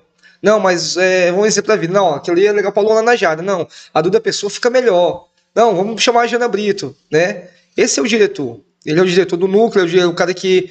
Ele, ele, ele começa a entender e visionar como é que vai ser o núcleo, como é que vai ser a, a cara dos personagens, né? Já o produtor não, o produtor ele é mais naquela de que ele visualiza como é que é a cena, ele se preocupa mais com o enredo da cena, não quem tá produzindo. Entendeu? Então quem tá produzindo já tem o seu talento, né? Que no caso os moleques são talentosos, talentosos demais, assim, em termos de, de interpretar, eles são muito bons em termos de decorar, de fazer uma fala. É, é muito, muito legal, assim, trabalhar com eles nesse sentido. Então, assim, Alzi, a galera que tá começando agora é, nesse mundo, claro, né? Uhum. De YouTube e tal. Então o cara tem que ser roteirista, tem que ser o produtor, é, ele tem que ser o cara linha de frente e ainda tem que saber editar o vídeo no final, é isso mesmo? Mas meio que isso, que eles editam muito bem o Arts. Eles são foda na edição, perdão a palavra. E o único cara que editava pra eles, assim, quando eles não editavam, era o Giannis, Giannis Mozini, que é um amigo nosso. Então, assim, eles são muito perfeccionistas. Até o da TV, da SIC TV, quando a gente gravava, eram eles que editavam. Ah, Eles vinham lá, os caras ficavam olhando assim, pô e tal. Eles que editavam, que era Mas eles usavam o que pra editar? Adobe? Na época era o Adobe, depois Sony Vegas, né? E Foi mudando. foi mudando. Mas assim, mudou muito, Giovanni, daquela época pra cá. Ixi, total. Mudou muito. Hoje, os meninos mesmo, agora que eles estão na agência Non Stop, que é a mesma agência do Tito Lipa, do, do Whindersson Nunes, né? É, o Carlinhos Maia, é, tem uma assessoria jurídica que, que nesses tempos eles tiveram que revisar um monte de, de, de descrição de vídeo, né? Então muita coisa, muito vídeo nosso saiu do ar, porque o mundo mudou muito de lá pra cá. Muita coisa se tornou transgressão, muita coisa se tornou um vídeo que a gente brincava antes. Antes, antes você podia fazer piada com homossexual, com gay, entendeu? É, com pessoas e, Enfim, hoje você não pode O mais. gordinho, o cabeçudinho, Gordinho. o orelhudo. Nós tínhamos o, o rap dos gordinhos, o rap dos o funk dos magrelos, entendeu? Então, assim, teve um tempo desse que eles foram revisar mais de 40 e poucos vídeos. Deu um monte de trabalho, entendeu? Revisar tal coisa, tirar isso da descrição, tirar outra. Muitos vídeos a gente teve que tirar do ar, entendeu? Teve que recomeçar praticamente. Em 2016, um- foi criado um novo canal, né? E de lá pra cá, eu até admiro o Will Watts por isso, que eles são muito. Cara, eles, eles se reinventaram. A gente veio de uma coisa. Os caras falam de repaginar, né? Repaginado, é. A gente viu de uma coisa que tava dando certo, tava fazendo sucesso, mas de repente a gente teve que começar do zero. E aí se reinventaram. Aí eu fui entrando um pouco nesse roteiro, porque tinha minha vida paralela, né? No, no, no meio aqui onde eu trabalhava e tal. E depois voltou só algumas coisas que eu consigo acompanhar e opinar e escrever junto com eles. Mas assim, mudou muito, cara. Esse universo é louco. Quando eu vou para São Paulo, e eu vou com eles lá em algumas festas lá de youtubers, de, de TikToks, que é a nova, né? Tá na onda. Tem gente que eu nunca nem vi, cara. Tem um cara aqui, tem um cara puto talentoso aqui em Rondônia, o Eu Gato. Não sei se você já ouviu falar. Eu Gato. Não, meu gato que eu conheço é da galáxia. É o do. dos é, eu ia É falar ele. CS. É ele. Ele é lá de Colorado. Quem? É. O El Gato É o Gato, é. do time de Free Fire. É Colorado e Cerejeiras, né? Ele, eu, eu, Colorado e Cerejeira, é, tanto que quando eu fui pra, eu fui pra mansão dos games lá, eu fui, o Watts falou, conversando com ele, tava conversando comigo, ele, ó, pô, ele falou pro El Gato, ele é de Rondônia também, o Alzi e tal. Ele falou, é, pô, esse aqui é lá de Rondônia. Ele falou, é, mano, eu sou lá de Cerejeiras, eu eu fui Colorado, é Cerejeiras. Ô, mano, tá, a gente ficou conversando, mas assim, um universo diferente. O El Gato é daqui. De lá, é. E acho que tem algum vídeo que ele conta que depois que eu fiquei sabendo que ele fala que ele foi quase pastor lá. Sim, é ele. tá. Não é ele, então. Então é o El Gato mesmo. Mas é, e ele é de lá, ele é E de... tipo assim, o El Gato, cara, assim, é um É o cara exemplo master de do- sucesso. É, É. Ele é estratos- estratosférico. é, cara é. é top. Eu conversei, eu conversei com ele um bom, um bom tempo lá, né? Vi outros caras lá, os irmãos. Outros gêmeos lá, é. Daqui? Não, de outro lugar já. E aí vi a vovó do TikTok, sem ser aquela que perdeu o pá, uma outra lá, a titia do, sei lá. Vi vários TikToks, mas tipo assim, como eu não acompanho muito, tentei até acompanhar no início, até os vídeos lá, mas depois não acompanhei muito, então muda muito esse universo. Tanto que às vezes eu falo assim, não, mano, eu vou ficar em casa dormindo, eu vou, vou descansar, que amanhã vai ser pauleira. Então assim, é um... E a gente vai em condomínios lá, que eles moram em, em Santana de Parnaíba, que é uma área bem nobre, só tem condomínios. Lá no condomínio do Sim. lado deles tem uma É casa perto de Alphaville, São é, Parnaíba. Alphaville, é. Tem a casa do Luan Santana, tem do Zé de Camargo e Luciano, tem da Vanessa Camargo. Esses dias a Anaís que é brincando lá de vôlei, quem pegou a bola foi a Vanessa Camargo pra ele. Aí, então assim, é, é, entendeu? A, a Anaís esses dias estava no. que trabalha, tá morando com eles lá, Tava com a Luísa Sonza num camarote numa festa lá. E ela que apresentou eles pra, ele, pra ela lá e tal, assim, pra, pra outro pessoal lá, é, a namorada do. Que eles já conheciam aquela ex do Whindersson na época, né? Então, assim, é muito comum, cara, é, é, esse meio lá. E então você vê que muita coisa mudou. Aí você pensa, pô, eu sou um dos pioneiros, né? Eu vim lá do início, quando ainda era mais difícil. Quando ter 70 mil inscritos era como se tivesse 3 milhões hoje, né? Então, assim, é louco, velho. E os caras te, te admiram, as pessoas te reconhecem. Esse, um, um acho que foi a, a, última vez que o Whindersson veio aqui. que eu, eu, eu conheci o Whindersson a primeira vez que ele veio, a segunda, eles, com os meninos a gente conversava. Eu tinha um WhatsApp dele na época. Só que o cara foi tomando uma proporção que a gente não conseguia mais acompanhar, assim, de conversar diariamente. Com certeza. E aí, e a outra, as outras vezes que o Whindersson veio, ele me reconheceu todas as vezes. E aí, macho, caralho, tu engordou. Perdão. Tu engordou. Aqui é liberado, é, aqui não tá na TV, não, relaxa. Ele falou assim: caralho, mas tu engordou pra porra. Quando a minha esposa tava grávida. Aí minha esposa olhou assim: caramba, ele te reconheceu. Aí da outra vez que ele veio, que minha esposa já não, não foi, a mãe da minha, né, minha bebê e tal, já tava. Eu fui só com o Alan Pop, e o Alan Pop, o Rai Oliveira, e ele. E aí, macho, porra, bicho e tal. E os caras. Caralho, pô, ele te conhece. E, porra, fala com o cara. Eu falei, não, mano, me conhece. Este não é íntimo. Ele tem uma referência pelo nosso trabalho. Cara, tem essa é. diferença, mano. Os caras não entendem que Os caras confundem. Pois é, não, ele é. tem, ele tem um prestígio, ele acompanhava a gente, ele, ele trocou a, a case com a gente no canal na época, né? Que é um indicar o outro, ele, Sim. mas eu não tenho intimidade, pô. Tenho uma, ele, tem uma, ele tem uma admiração, um respeito, como a gente tem pelo trabalho dele, né? Claro, dele a gente fica mais que ele é o lampião do YouTube, mas ele, ele tem essa simpatia por nós. Então, mas eu não tenho intimidade com o cara, eu não vou encher o saco do cara. Eu tenho isso comigo. Se eu, não, eu posso conhecer, eu posso ver o artista. Esses dias eu tava em São Paulo, aí tava a Babi lá, paniquete, esse paniquete. Cara, eu passei o rolê todo lá conversando e tal. Depois que eu, eu tirei uma foto com ela assim, que fala, tira uma foto com ela, eu tirei. Mas eu não gosto de ficar perturbando, ah, vou tirar foto e tal, isso. Ô, né? Como é que chama aquele cara lá do, dos amigos lá, o que abriu o show do bigodinho? Putz, essa referência é boa. Do bigodinho? É, dos amigos lá do. Que vai o. O do boné, pô. Tiago Ventura. Hum. Qual? É amigos mesmo? Não, a culpa é do Cabral. Quatro amigos. Hum. É o... é o de óculos de bigode. É o que sempre abre o show, pequenininho. Não, eu só sei do Fabiano Cambota. Tem o, tem o Mardonado, o de Lopes. O... Não é o Di, não é o. Será que é o. Será o Márcio é o de óculos do Big É, então é o Márcio, é o Márcio. É, não, é, é ele mesmo. É o Márcio. O Márcio mesmo, eu assisti ele várias vezes, cara, falando sobre essa questão de conhecer a diferença, né? O cara te acompanha há muito tempo, aí quando ele te vê na rua, ele acha que você também conhece ele porque ele te assiste, uhum. né? E aí tem essa diferença. O cara é totalmente estranho, mano. Uhum. O cara que te fala, e aí, fulano? Por exemplo, vê na rua, Elzinho, eu acompanho você, cara, lá daquela uhum. época e tal, e pá, a gente vive vestido de Batman e tal. Uhum. Aí conversa aí você fala, qual que é o nome desse maluco?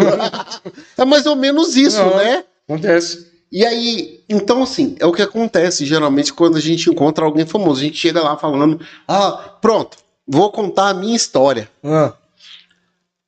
Uh, tá, tá lá no meu Instagram lá. Eu tirei foto com a Gabi, aquela do Pará lá, Gabi, Gabi Marantos, com o marido dela lá, o gringo. Tirei foto com o outro cara. Putz, eu esqueci o nome dele agora. É, o ator. Não, Paulinho Vilhena foi em Fernando Noronha. Não, não. Não, Dedé Santana também foi no Rio. Foi o outro lá no mesmo dia, que tá até a foto junto. Resumindo, eu encontrei tanta gente conhecida que, tipo assim, se eu entrasse nessa pira de, pô, e aí, fulano, como é que você tá, bicho e tal, sumindo na televisão?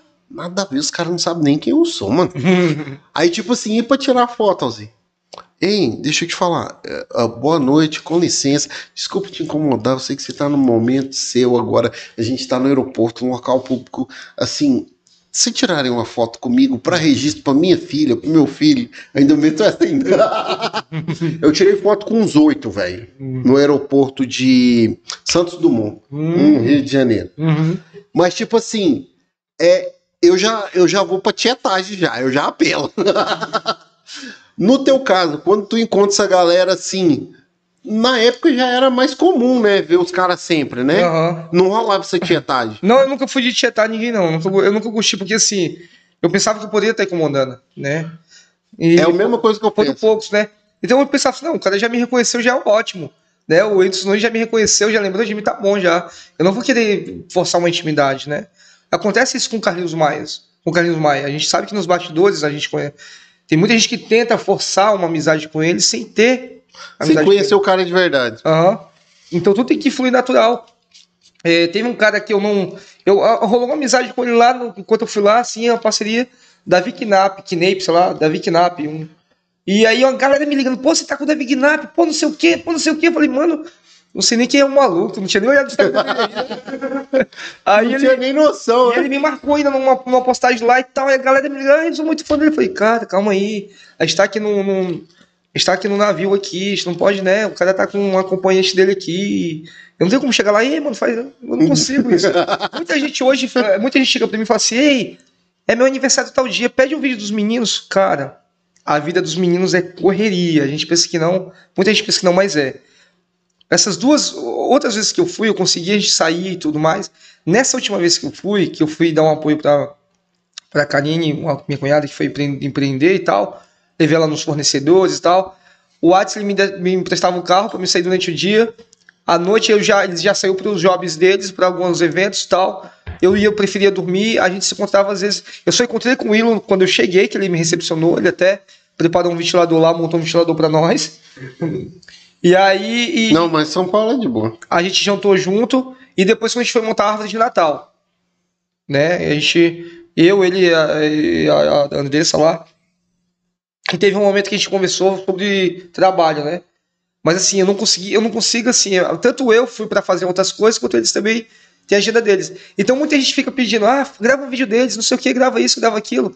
Cara, não tenho como pedir porque por incrível que pareça, desculpa, eles eh, tem dias que eles acordam e é o dia cumprindo a agenda. É o dia indo para no stop ou vai com outra coisa, eles são com outra coisa que eu não posso falar agora, que eles estão, né, outra hora de empreender também, que tá precisando disso, daquilo, autorização, isso, faz mexão, faz marketing. Então assim, é correria, cara. É maluco. E São Paulo, como a gente sabe, como a gente estava comentando no início, não é, não é nada perto. Nada. Você sai lá de Santana de Parnaíba, é uma hora para chegar lá no centro de São Paulo, Ó, uma hora e meia. Ó, por exemplo, Um aqui, trânsito bom. aqui em Porto Velho, a gente ainda tem o privilégio de ser, por exemplo, ir numa clínica aqui, fazer um exame, chegar em casa de manhã. Lá, para fazer um exame, você perde o dia Perde o inteiro. dia. É doido, É velho. louco, velho. Não, é. Você, você almoça lá umas três e meia, quatro horas da tarde, porque é tudo louco, é correria, velho. Então, assim, outras vezes não eu consigo e tal. Quando eles vêm aqui, a gente tenta, a gente tira um tempo pra nós, né? Amigos, família, amigo, a gente sai, faz alguma coisa e tal. Mas não é sempre que a gente fica ali, né? Tem hora que dá de você fazer algo espontâneo, mas eu particularmente não gosto, eu nunca fui de tietar. Né? A gente é um grupo ali que, eu- por mais que sejam meus amigos, eu tenho intimidade, mas Mas, mas pra tu que tá envolvido também, nem rola tietar. Eu, eles vão ver uma vez na vida. Se tu tietar duas vezes na terceira, eles já Não. não te chamam. Não, mas eu digo É, assim, mas eu digo assim, é, é, as pessoas terceiros pedindo pra gente. Aí já é piorou. Aí eu não piorou. consigo, é. Mas às vezes eu consigo, mas ó, a gente faz, cara, porque assim, eu vou te falar, eles não mudaram a essência deles, eles são muito carismáticos com os fãs, que eles sabem que vem daí. Eles têm essa noção. Tanto que teve um deles que teve uma namorada que às vezes reclamava e falava, ó, um deles falava, ó, não posso, eu vim. É eles que fazem isso. É graças a eles que a gente tá onde tá. Então eles iam, eles vão, tiram foto, um abraço, beijo, conversa, dão atenção. Eles são muito carismáticos mesmo. Fazem vídeo, eles nunca se negaram, ah, não, mano, não vou fazer, tô cansado. Entendeu? A gente sabe que eles estão cansados. Mas se você pedir, eles não se negam.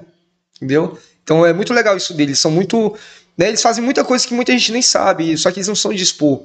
Tipo, eles ajudam a, a Casa Roseta, eles ajudam pessoas né, com outras coisas. Só que é aquela, é de coração, né? É uma dívida, é uma dívida, não, é uma gratidão com Deus, né? Então, assim, tem esse lance.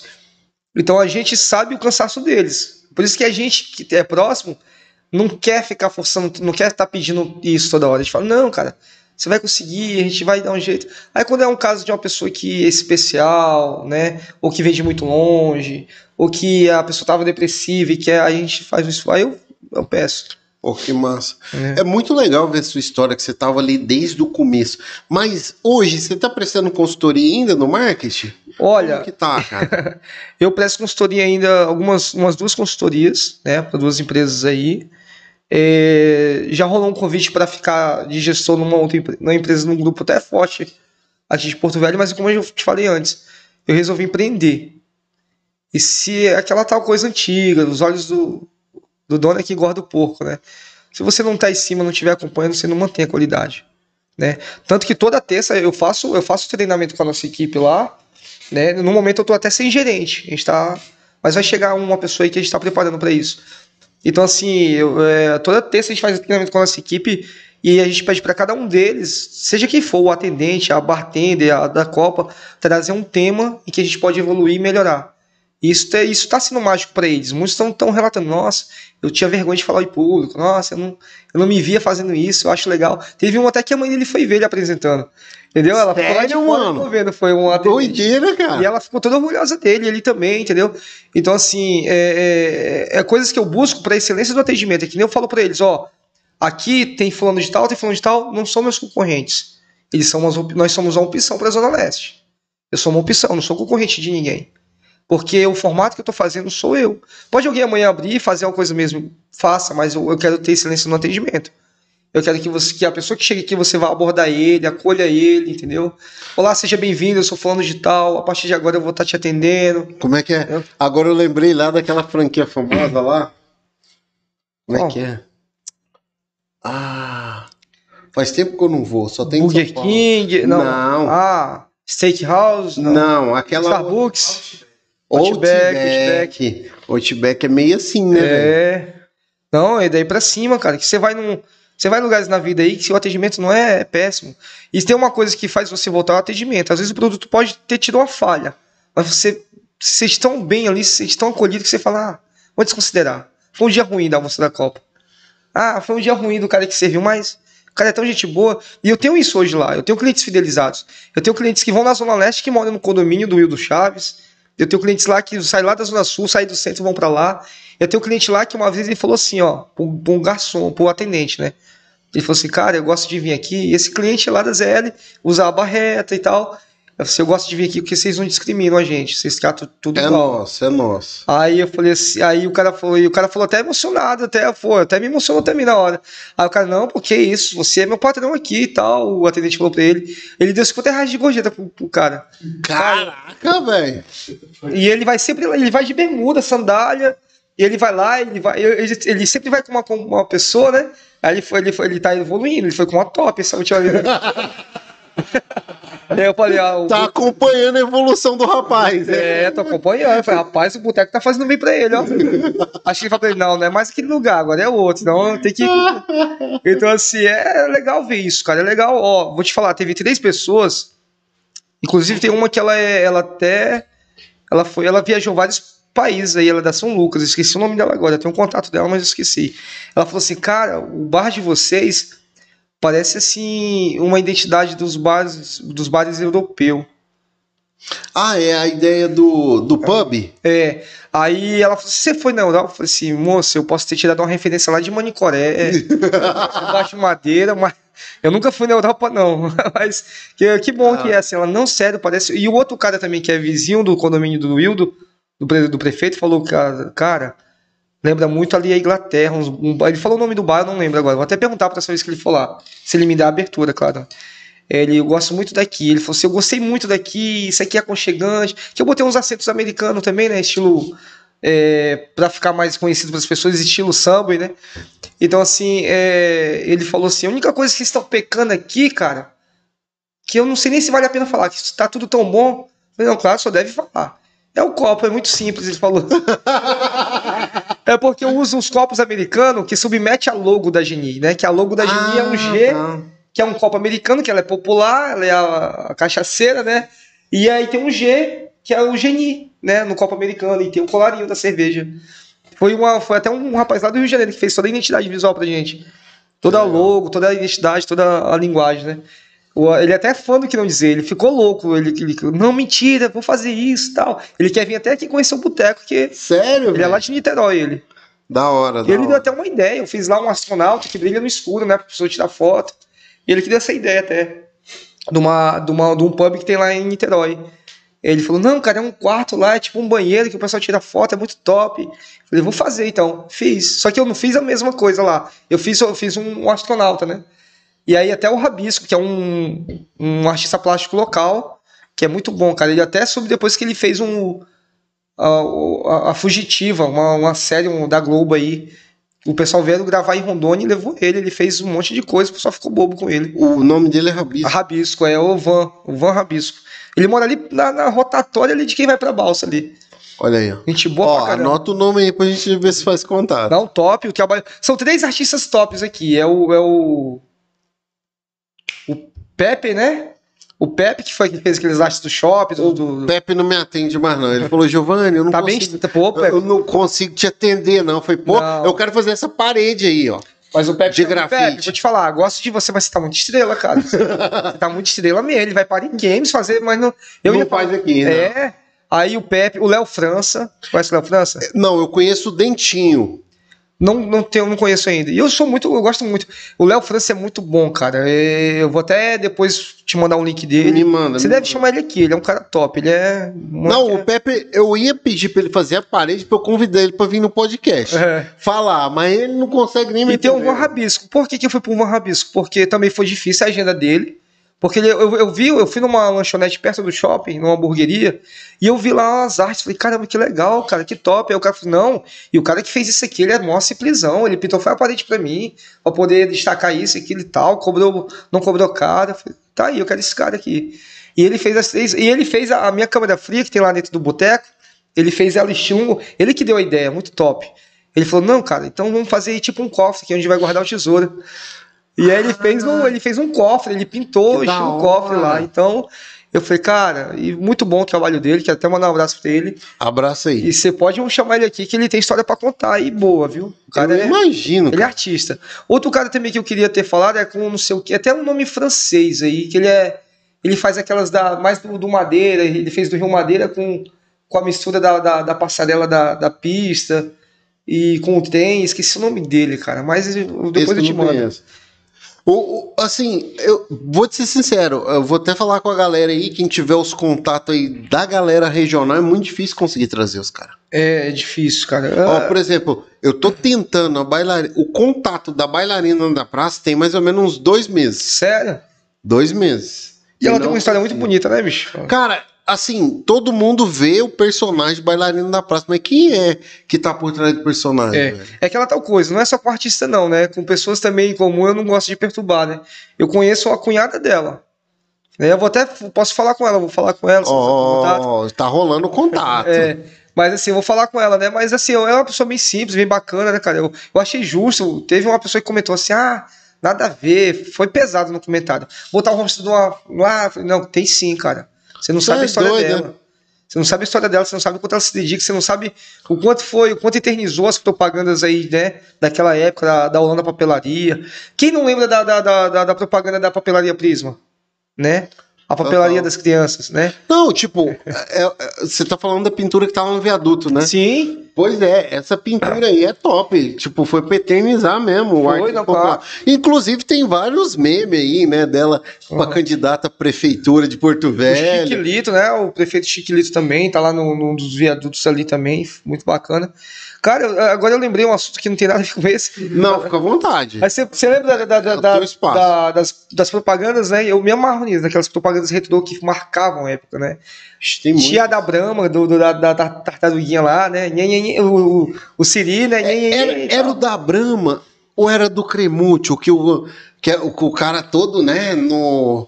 Compra mãe, compra cremútil. É. É, aquela... E aí tinha uma outra também, agora eu não lembro se aquela compra e batom, seu filho merece, Merece batom, é. Essas, essa, esse marketing, cara, não Era sai. top, era chiclete. Ó, você já foi alguma vez no mercado pra comprar palha de aço?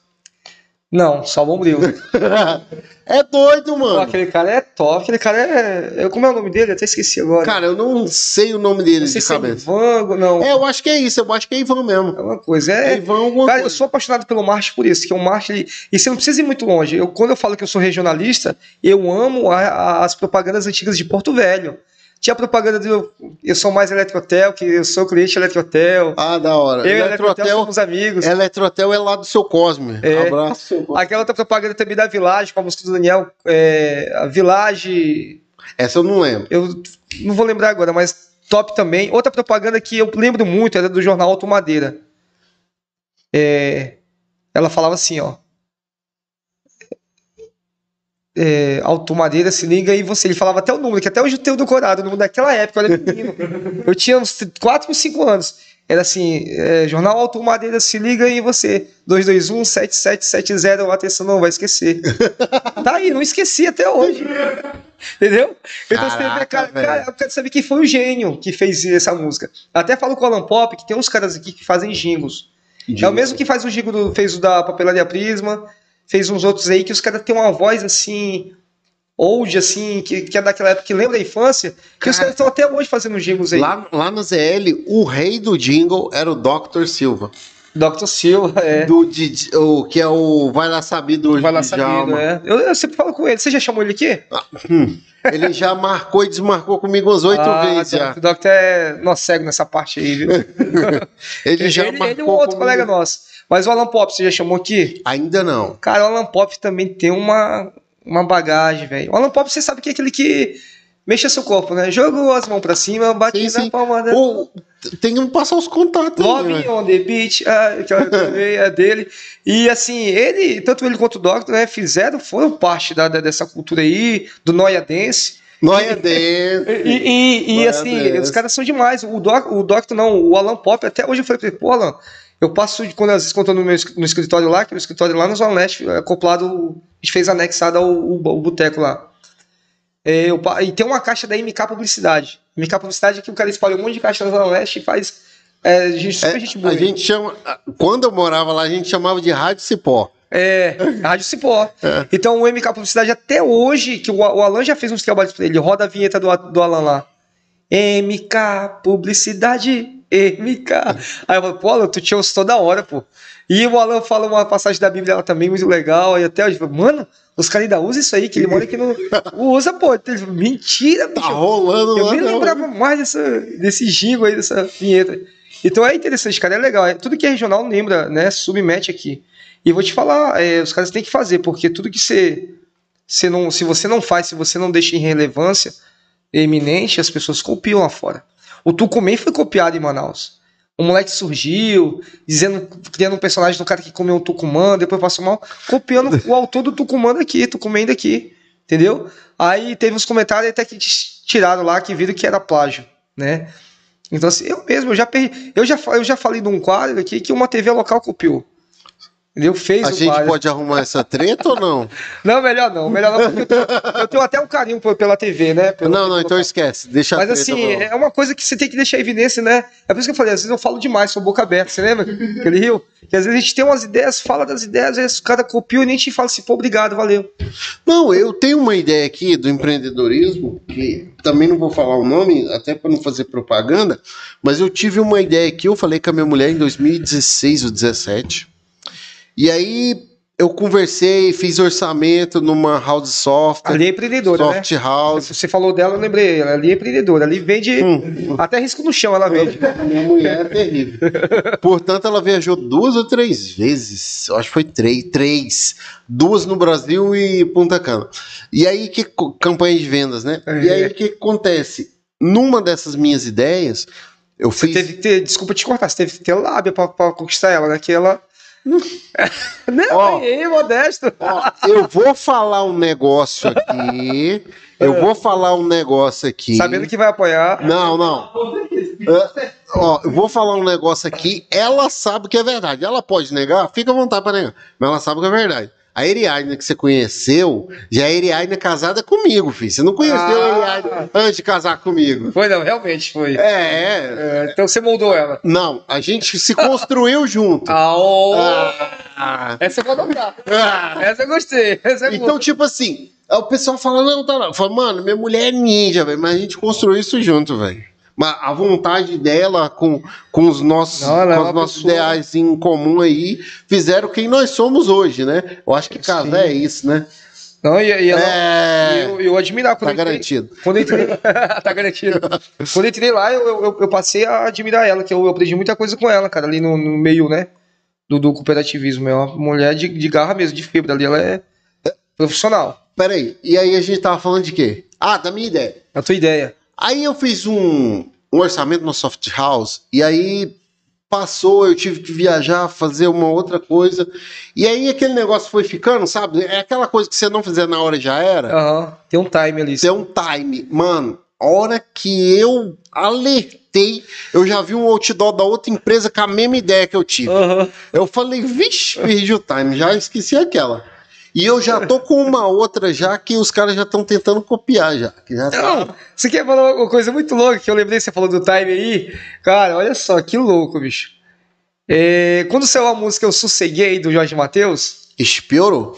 eu sosseguei, hoje estou... Ih, pode cantar o tanto que você quiser, até o final. Sabe qual é, né? Aí eu, eu falei assim, caramba, bicho, essa música é muito top. Eu virei gay. Hoje, eu, cara, eu fiz metade da paródia. Eu falei pro Will Watson, mano, vamos gravar. Ele disse, não, pô, já passou do time. Não, pô, não tá mais, já, já estourou, mas não tá mais no time. Eu falei, mano, dá de, mano, aí não deu uma semana o Whindersson estourou com a, com a paródia, velho.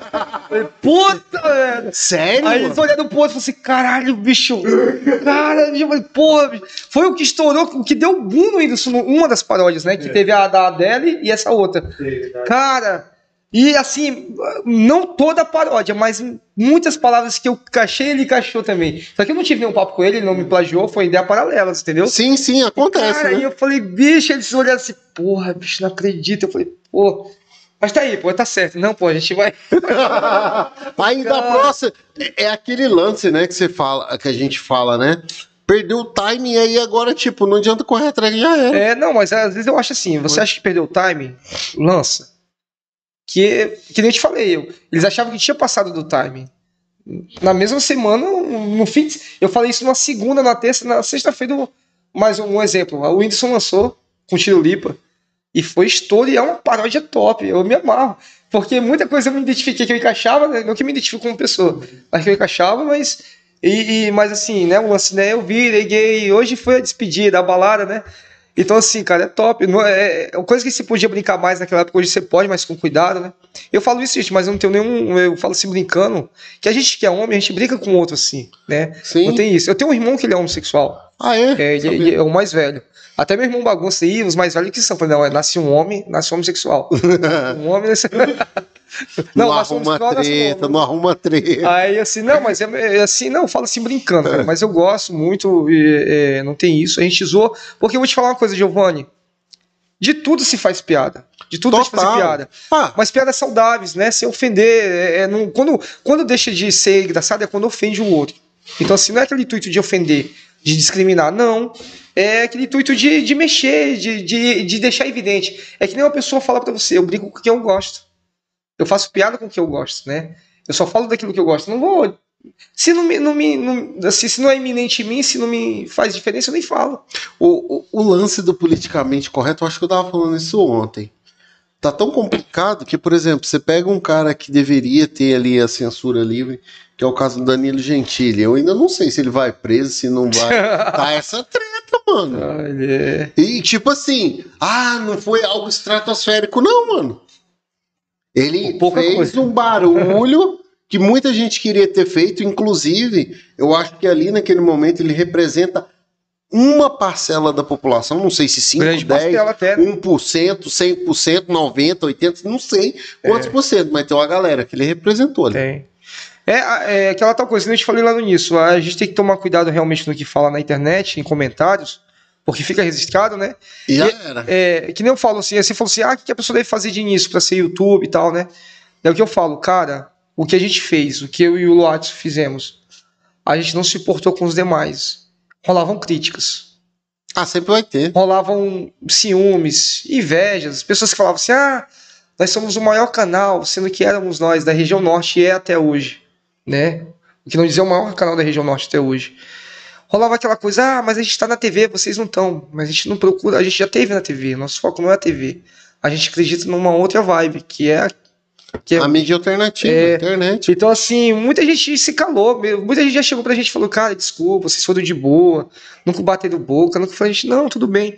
Que a gente pensava, a gente sempre pensou assim, cara, do mesmo jeito que eu posso não gostar dele, mas tem uma galera que ama ele. Eu sempre falei isso. E se eu brigar com ele, eu vou estar brigando com meio mundo que ama ele. E os meio mundo que ama ele vai querer me ofender e vai estar ofendendo meio mundo que me ama. Então vai construir uma guerra infinita, não vai parar Ah. nunca.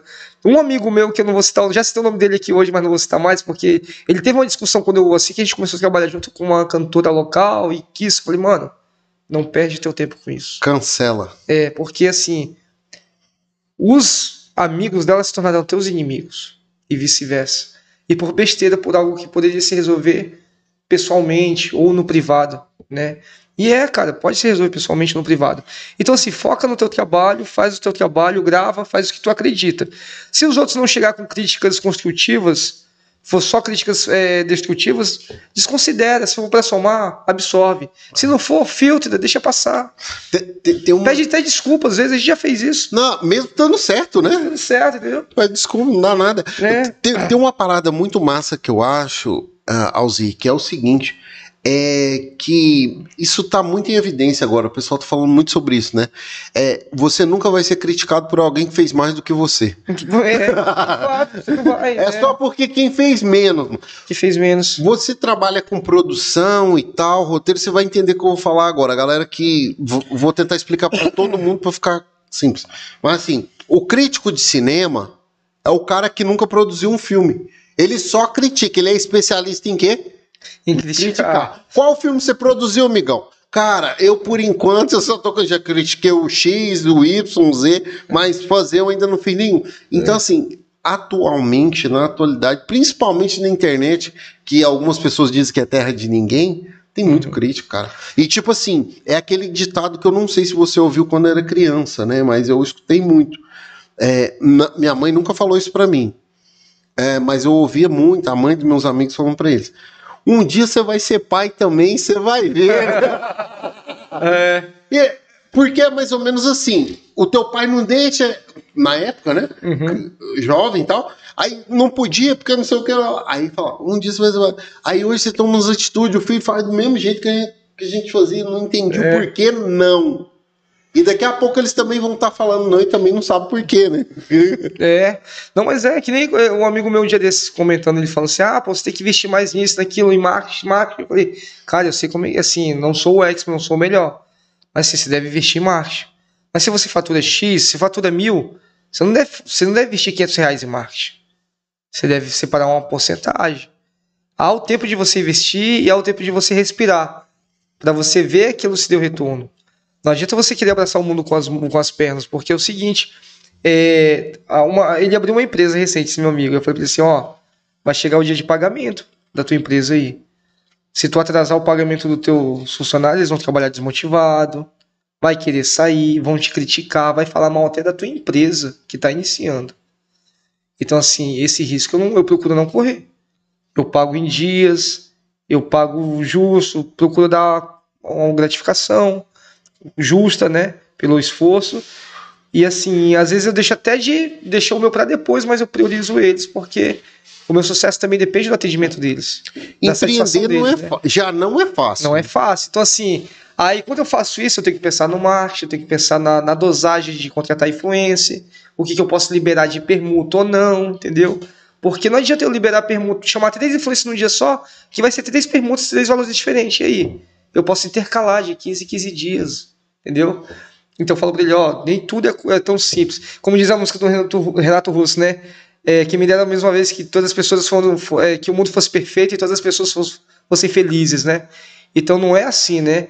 É, então não é aquela tal questão também de pensar assim, ah, ele fala isso porque é, tá desse lado agora. Não, eu sempre tive essa visão estando do lado do operário também, sendo o braçal. Na verdade, o empreendedor brasileiro, ele não é dono de nada, ele é o maior operário de todos. Pe- Mas operário. E vou te falar, é pior ainda, porque se eu tivesse, às vezes eu até falo assim, se eu tivesse aceitado uma proposta X num lugar aí, eu tava lá tranquilo, recebendo meu Não, valor hoje, mensal, hoje, por exemplo, É. você tava em casa. tava em Você casa, não ia ter que ir tava lá. descansando, Tava minha folga de sábado e domingo, era certeza. Décimo terceiro, férias. Você faz agora a gente empreendendo, não. É você. Todo mundo folga na segunda e eu não.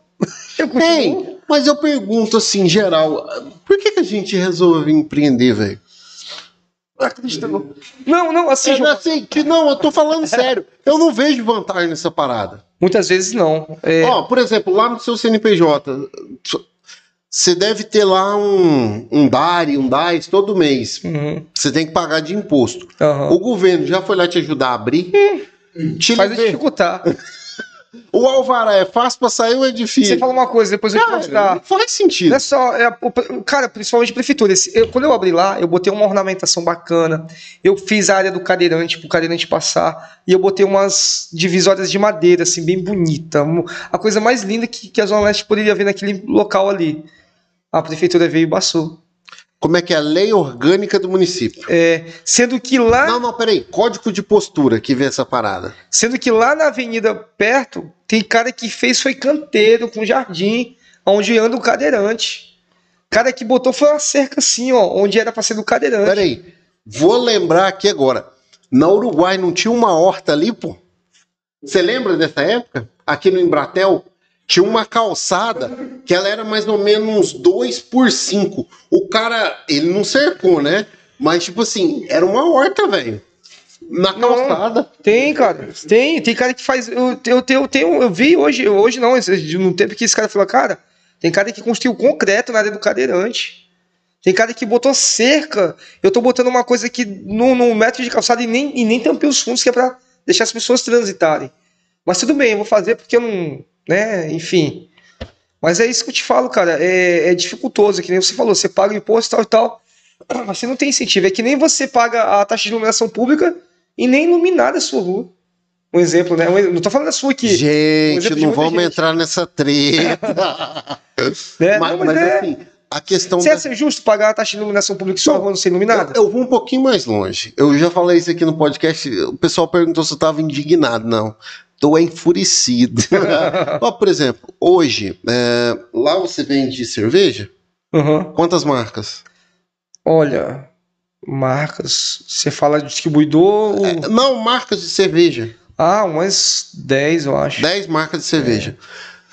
Ah, vamos lá, você vende o que mais lá, além de cerveja? Ah, tem as bebidas, Bebidas quentes. quentes, Vários, vários outros rótulos, né? Aham. Se você hoje fala assim, ah, eu vou mudar de fornecedor de cerveja, você muda. Tenta mudar o fornecedor de energia elétrica da tua casa. Você não consegue. É. Pra você mudar. Eu não vou nem falar de taxa de iluminação. Eu vou falar desse monopólio. Você sabe que a. Eu eu vou contar essa história de novo ao vivo, meu Deus do céu. Hum. A Seron foi vendida por 50 mil reais com uma dívida pela Energisa. Para a Energisa. A Energisa comprou, assumiu a dívida. E agora, um dia desse, saiu aí na Câmara dos nossos legisladores lá, a Câmara dos Deputados, um pedido de isenção de mais. Ah, quem viu os números aí lembra, mas foram alguns milhões. Sim, eu vi, eu lembro disso. Então, assim, assumiram um negócio para pagar uma dívida que ia pedir isenção depois? É. Aí. Aí eu vou. Gente, não vou entrar no mérito do valor da energia, não, Não. porque a gente produz energia aqui, deixa isso pra lá. Eu fui agora pro Nordeste, uma casa de senhora, a gente ficou lá. Ela, não, minha energia tá vindo muito cara. Eu falei, sério? Ela, sério? Quanto a senhora tá pagando? Tô pagando 280 reais. Eu falei, minha senhora, eu acho que essa aí é quase que. quase o mínimo lá de Rondônia. Cara, absurdo. Não, e outra, vou te falar. é, Eu vi isso aí, essa treta aí, quando o governador mandou para a Assembleia para né, aprovar essa, essa, essa- perdoar essa dívida aí. Aí o pessoal comentando isso. Aí teve, teve um cara que comentou assim: é, mas vocês não viram que a Energisa fez isso, é, reconstruiu termoelétricas, é, fez não sei o quê. Aí eu entrei no perfil do cara, o cara trabalha lá. Aí eu falei assim, aí eu fui comentar assim, legal, né? Ela reformou pra ela cobrar a energia da gente mesmo, né? Ah. Ela reformou pra ela. Ela, ela melhorou as, as ferramentas de trabalho dela, Ela. entendeu? Porque pra mim não, não, não importa se ela tá bonita, tá bela, se tá com cabos novos, o importante é que chegue energia. Ah, pronto, é igual se tu reformar lá o boteco, da GNI. Aí daqui a pouco você fala, ó, cerveja dobrou o preço. Ó, mas o que, que o pessoal que tem lá tem a ver com a reforma que o, o Deus livre. É. É a mesma coisa que É a mesma aconteceu, coisa. pô. Pois é, cara. Então, assim, eu acho absurdo. Eu entrei lá, cara, trabalho lá. Falei, ah, tá explicado. Eu falei, não, amigo, eu- eu- quando você estiver aqui fora, acho que você vai entender. Mas quando você estiver aí dentro, você vai. Não, mas assim, Não. é, eu quero mandar até um abraço pra Energisa, que ela, ela ultimamente não cortou mais a minha energia aqui. Não, tipo, cortou assim, caiu, né? Um dia desse eu fui gravar. Caiu tudo. Eu acho que não tava nem chovendo naquele dia, tava? Tava não, né? Que foi o, o dia da, da Jéssica Patrocínio. Tadinha, ela veio e ainda ficou. Ela veio e ainda ficou esperando. Giovanni, será que demora a voltar a energia? Eu falei, eu não sei. eu quero agradecer a Energisa por isso, viu? Ah, que bom. que não tem caído mais energia aqui no meu bairro. É. Eu não posso nem falar Isso muito. depois você conversa, né? Isso aí depois de agora, né? Eles verem isso. Mas é, cara. Legal. Eu tô, tô aqui olhando tudo aqui. ó. Não, não, tem as três caixas d'água, tem o, o General Grivos, tem. Esse aqui é o Fred, tá? Aham. tem o, Olha aí o Darth Vader Aham. e, o, e o Cavaleiro que segura a nossa espada flamejante com a nossa caneta. Tá certo. É Legal. nóis. Galera, eu acho que era. Tem alguma coisa que a gente não falou, Alzi? Cara, eu. a gente falou tanta coisa.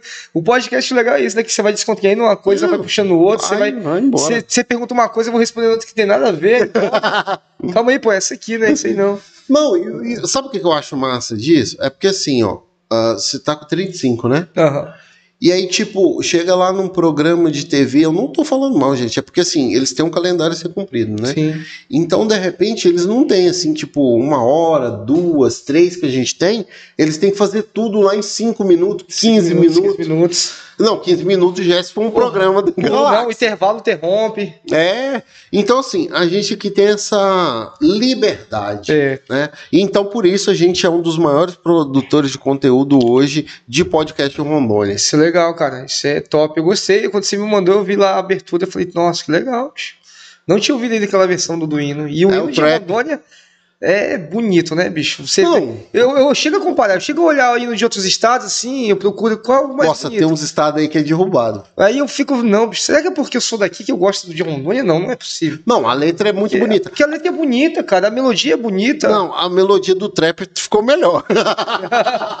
Não, sim, é, e outra, é, é- é o, a- o que fala, o que você, o que transmite realmente se condiz Sim. com a história, né? Somos destemidos pioneiros que nessa, nossa, bicho, é, eu fico pensando, pô, Onde o céu se faz moldura, pai. É. Assim, eu vou te fazer uma pergunta agora, assim, que aconteceu comigo, já perguntei para outros convidados que vieram no podcast.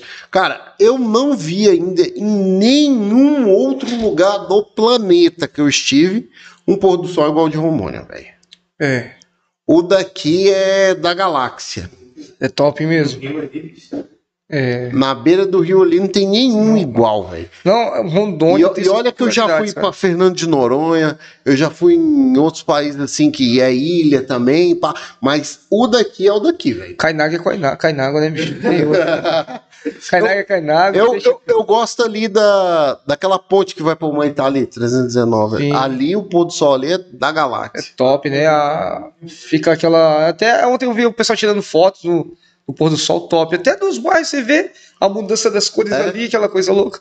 E, e outra coisa, e vou te falar também, é, por mais que você prove culinárias, né? Eu mesmo eu, eu curto muito comida árabe, comida turca. Quando eu vou para São Paulo, Como é que é? Grão de bico? eu peço várias, né? né? Essas paradas? o, o, o, o zatar, né? Os temperos, tudo. Então, assim, eu peço muitos pratos lá que eu como, que aqui tem poucos. Aqui tem uns lugares que tem, né? E, e- mas, assim, é, por mais que você goste e aprecie, você sente falta da comida daqui, velho.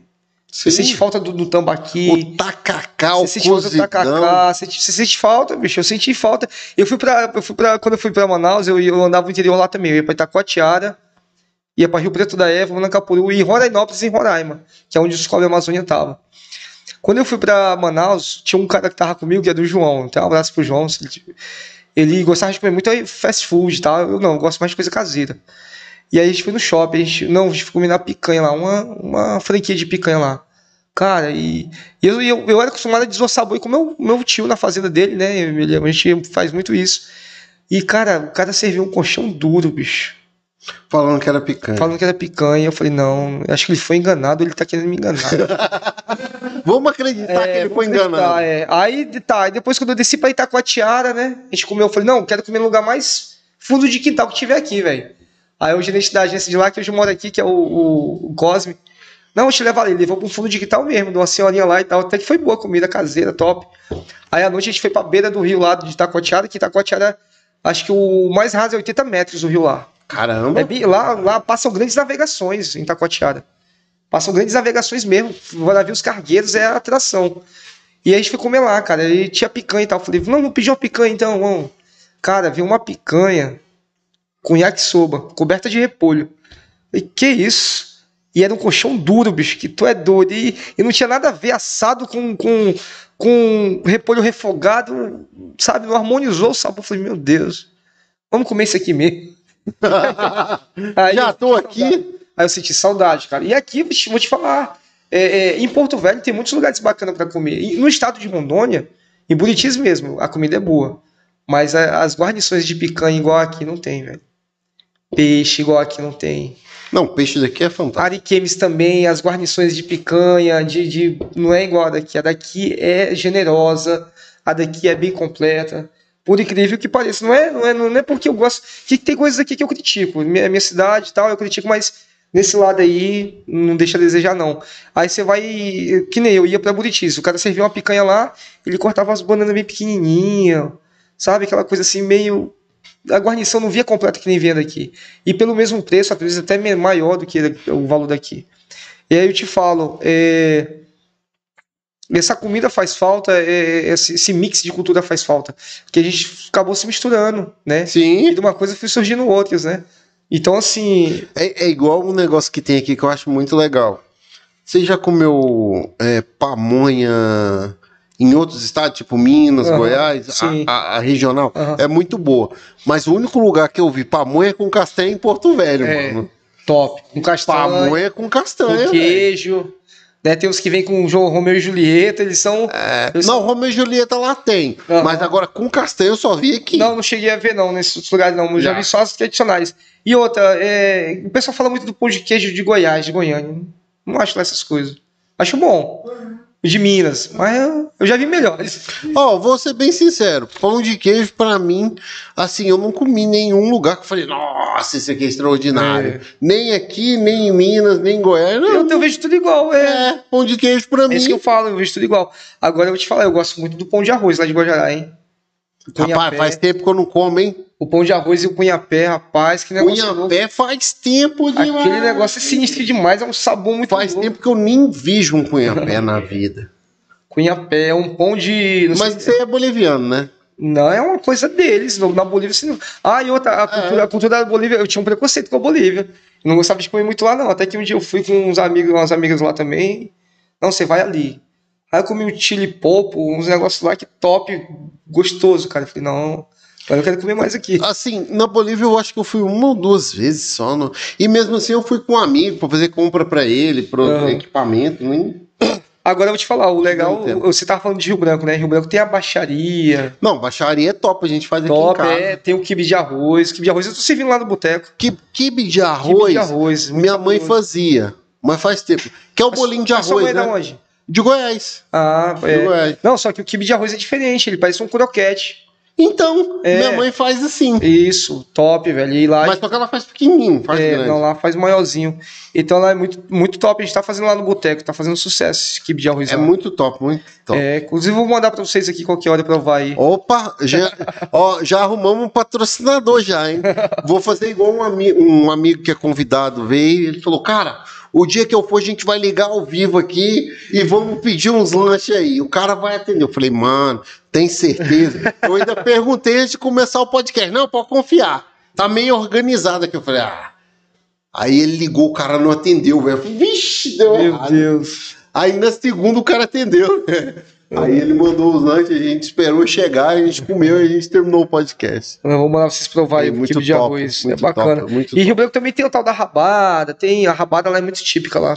Rabada aqui também tem, né? É, não, mas do jeito que eles fazem lá, com jambu, com não sei o quê, com Eu comi com jambu que já uma vez. Eu nem lembro onde foi, pra falar a verdade. jambu. Foi tipo um cozidão que eu comi. É assim também lá? É, tipo isso. É. É. Pouco eu comi aqui. Mas vou te falar, e outra coisa também, o que eu gosto de comer aqui, que eu acho bem simples e, e é nostálgico também, porque passa aquelas músicas do Reginaldo Rossi, a Raposa e as Uvas, lá no Boto. Sabe onde é o Boto? No final da Alexandre Guimarães. É o último que tem lá, você pode ir lá, velho. É barato, Ah, eu nunca fui lá, não. Eu sei onde é, eu nunca fui. é top. eu e- sei onde ele é. repõe as guarnições e, tipo assim, você pede pra três pessoas, acho que é 60 reais. Dá tranquilo, vem bastante peixe, um eu é, mas nunca fui lá, não. Muito top. Eu gosto de lá porque Ah, ela é bem caseira. Geralmente a gente ia muito, parou muito de ir no Recanto Tambaqui. Eu fui lá, eu, eu também ia muito lá, mas eu vou te falar, eu encontrei um lugar aqui. Eu espero até que eles façam, dê um patrocínio pra vocês aí. Canoa quebrada, top. Canoa Quebrada é o que tem agora o show dos pirata? Não, aquele lá é de frente ao Recanto Tambaqui. Eu esqueci o nome lá, qual que é agora também, mas... É, é, é, é, é, acho que é pirata, é uma coisa do pirata. Benjamin Constante, no final, lá na beira do rio. Ah, tá. Eu acho que é Mirante alguma coisa, não é? É, É, Mirante Canoa Quebrada. Mirante Top, Canoa cara. Quebrada. Vou te falar, eu pedi uma guarnição lá top, fiquei super satisfeito. Deu duas bandas zona de tambaqui. E eles repo- fazem reposição da guarnição sem cobrar adicional. E a vista top também. Top, lindo. Ali é legal, ali é legal. Nossa, 10, vale a pena. Eu até falei, cara, eu gosto de Recanto Tambaqui, é um charme lá. Mas eu penso assim, né? Nem sempre eu vou lá uma vez ou outra agora, porque aqui é mais perto, aqui. É, é lá, bonito pra caramba. meio longe, né? É, lá na Vila da Candelária. Só que tem, uma toda, tem toda uma coisa histórica, né? A Vila da Sim, Candelária, a casa dos, dos, dos ferroviários ali e tal. Né? Que nem quando você viaja daqui para Guarujá, é uma E, e se você souber o caminho, você ainda pode ir pela ferrovia lá embaixo, né? Do É, lado. eu tinha uma tia-avó, cara, que morava ali no Triângulo. Tempo que o, andei- o trem andava ainda. Eu tinha 14 anos, a última Caraca. vez que eu até andei. E aí eu e os moleques ficavam assim, botavam umas pedras nos trilhos, que era pro trem esmagar as pedras e tal. Coisa de menino, né? Fazia o. Como. Como é que é que fala? Fazia faísca, né? Quando É. passava em cima. Fazia faísca e ficava lembro. passando, todo mundo gritando aquela coisa. E... Era top, era mágico, ó, bicho. Aí tem uma música, cara, que eu uso no meu quadro Falando Português no Instagram que eu tenho, que é Porto Velho Bom Lugar, do Trio, Nordest... do trio Nordestino. Então, eu coloquei, eu falei, Essa vou é procurar top. uma música regional aqui, botei aquela alguma coisa mais ou menos. A hora que tu botou eu falei, putz, não dá mais de editar, já foi. Pois é, é, a- o Porto Velho Bom Lugar, do Trio Nordestino. Que na verdade o Trio Nordestino fez essa música quando era território ainda, né? E ele mesclou um pouco de que não, pra atualidade não serve. Que ele fala assim: Porto Velho Bom Lugar, quem vê Guajaramiri, Calamo, Vilhena, Forte Príncipe da Beira, não volta de lá que dá pena, né? Então, assim, ele misturou tudo, mas realmente essa mistura.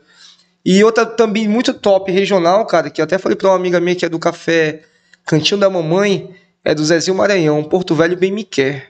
Essa música é. é a Essa- música, é essa a música de todo conheço. imigrante, cara. Todo imigrante é esse porto tão antigo, onde o dia eu atraquei, entendeu? É top. Essa música assim, ela emociona. Pra você que, que tem um, um sentimento por essa terra, essa música fala do imigrante em si, quando chega aqui. O, o que eu acho legal do podcast é que, assim, a gente tá é, trabalhando a visão de Rondônia em vários aspectos, né? Sim. Não só na questão histórica, mas assim, uma coisa muito massa foi ter falado com o Palitote, que era o que eu acho que eu, que eu queria ter falado naquela hora, foi isso. A história dele se mistura com a história de Porto Velho, né, Aham. cara? O pai dele, a tia dele. A mãe dele foi professora, né? a mãe dele, é, foi professora. É. A tia dele, eu acho que era engenheiro, Eu, eu, eu, eu, eu, o tempo eu dava com o chapéu do Cicobi e o pessoal me chamava de Alex Paletó, né? Que eu sou careca também. Ah, uso barba, até o antigo o saudoso Lorenzo, o blogueiro lá.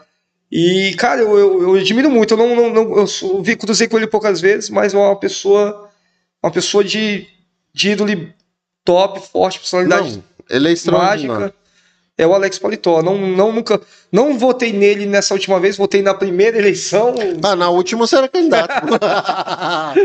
E assim, é um cara bacana, cara. É um cara que a gente vê que, né, é, tem pessoas e tem pessoas. Então, assim, é um cara que.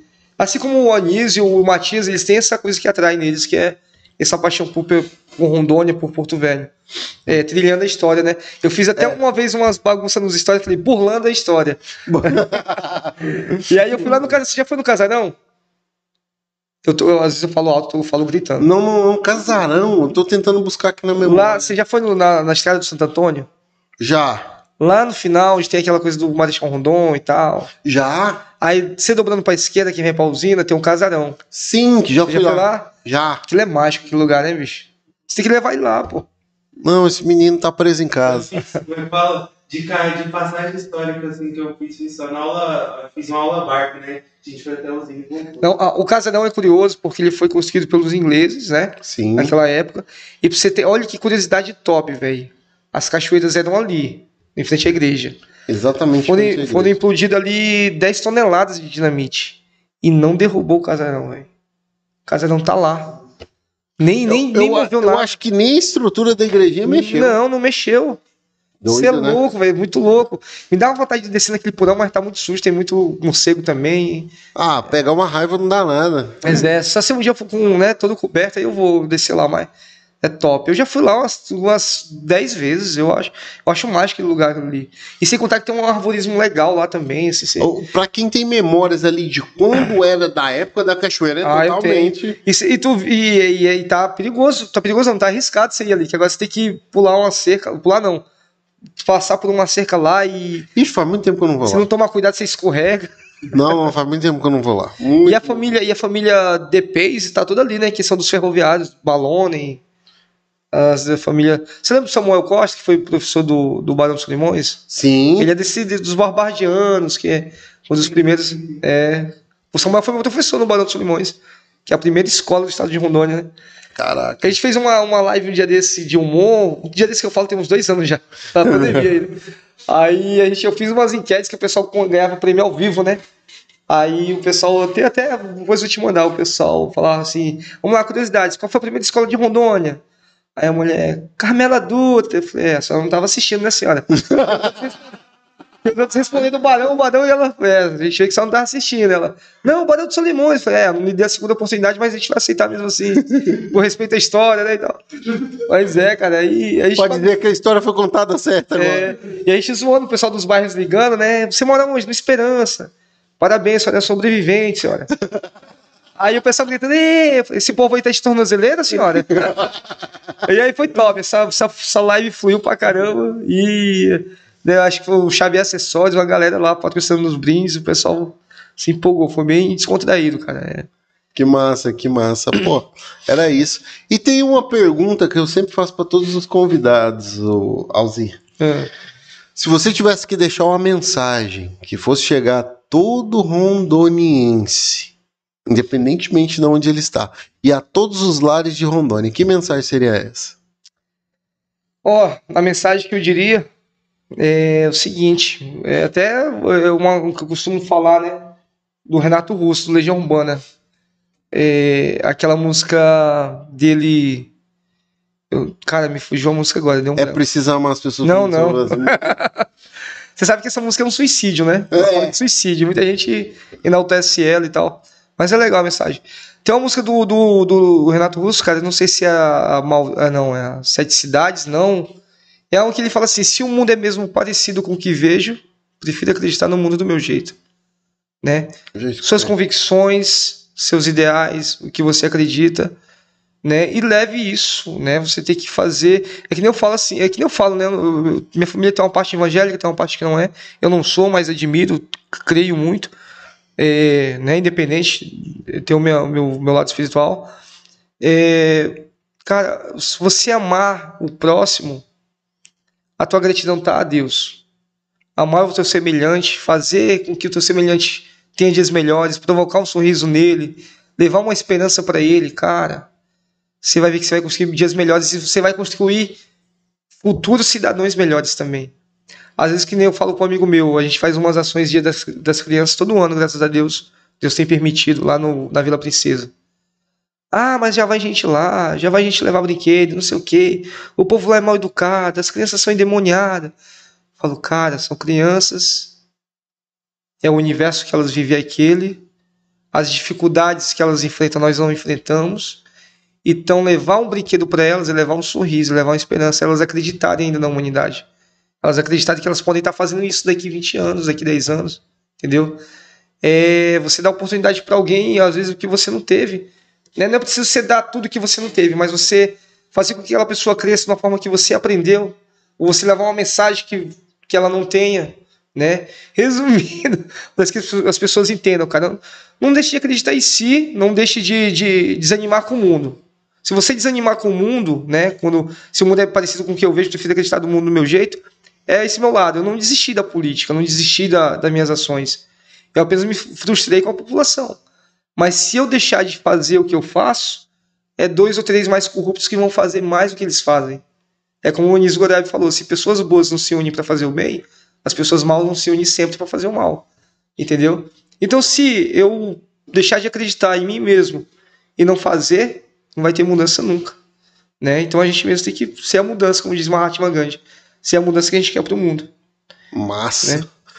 Ladies and gentlemen, este foi Alzir Queiroz. A gente falou da galinha caipira, né, cara? Que tem a galinha? Faltou a galinha, não acredito. Tô zoando, cara. Eu, eu também.